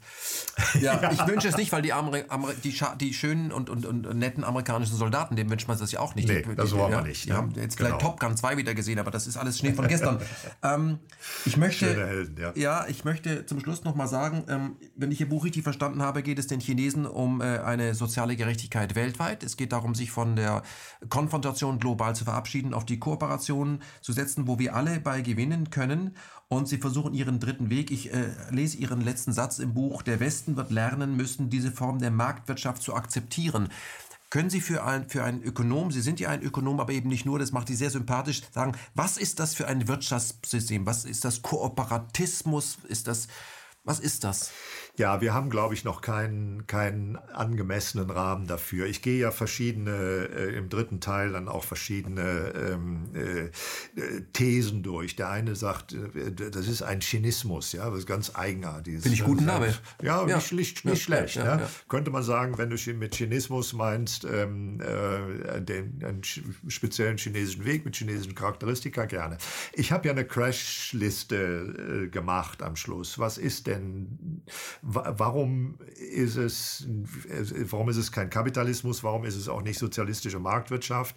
Das wird oft so übersetzt, dass die das selber so sagen. Nein, es ist keine Marktwirtschaft. Es ist ein, ein dynamisches System, das äh, im Kern erste Schritte in Richtung auf einen Sozialismus macht, neuer Art, indem es die dezentralen Mechanismen, das kann man Markt nennen, kann man wie auch immer nennen. Das ist ja weit mehr als Markt, weil es immer eine soziale Dimension hat. Partizipation, ähm, äh, Erziehung, Bildung, äh, Gründergeschehen, ähm, freie Informationsflüsse, was die Technologie betrifft. Ja, das Beispiel mit der Automobilindustrie, dass sie da beschweren und sagen, guck, die ganzen kleinen Unternehmen nutzen alle unsere Patente und die Regierung sagt, ja, liebe Leute, wenn die eure Patente benutzen, dann setzt euch mit denen zusammen und verhandelt mit denen. Die Informationen müssen fließen. Hallo, das möchte man mal aus dem, aus dem, ja, aus dem Mund eines westlichen Politikers hören, wenn die deutsche Automobilindustrie ins Bundeskanzleramt geht, da wackeln da die Wände, ja, da mhm. steht, da steht Frau Merkel stramm. Ne? Mhm. So, ähm, die deutsche also, Automobilindustrie entwickelt auch mit den Chinesen dieses selbstfahrende Auto hängt sie nicht an die große Glocke, muss man dazu sagen. Ja, das ist eben das, wo ich sage, ich habe das Buch geschrieben, auch für den Facharbeiter und den Techniker und den Ingenieur, die ich kennengelernt habe. Äh, und die sagen, liebe Leute, äh, oder ich sage zu denen, ihr seid eigentlich die, die die Brötchen verdienen, für die, die in Berlin im Parlament die große Klappe haben und bla bla, die Grünen oder die Linken und glauben, äh, auf China eindreschen zu müssen. Ja? Ihr verdient euer Geld, ihr müsst es verdienen, ja, mit über eure Steuergelder werden die finanziert und ihr verdient das Geld weitestgehend in China durch Kooperation. Ja. Diese Menschen, Praktiker, die, die, die haben ja, die lernen ja in China, was es heißt, unvoreingenommen aufeinander zuzugehen und langfristig äh, verlässlich zu kooperieren. Das ist auch ein Erziehungsprozess, sage ich mal, für die deutsche Industrie. Und jeder Industriemensch, wenn ich demnächst äh, über das Buch da und wie äh, vielleicht in Braunschweig mit einem VW-Menschen äh, äh, diskutiere, dann sind die kulturell weiter als unsere Politik. Professor Elsner, ich bedanke mich ganz herzlich für das Gespräch. Hat mir viel Spaß gemacht. Dankeschön.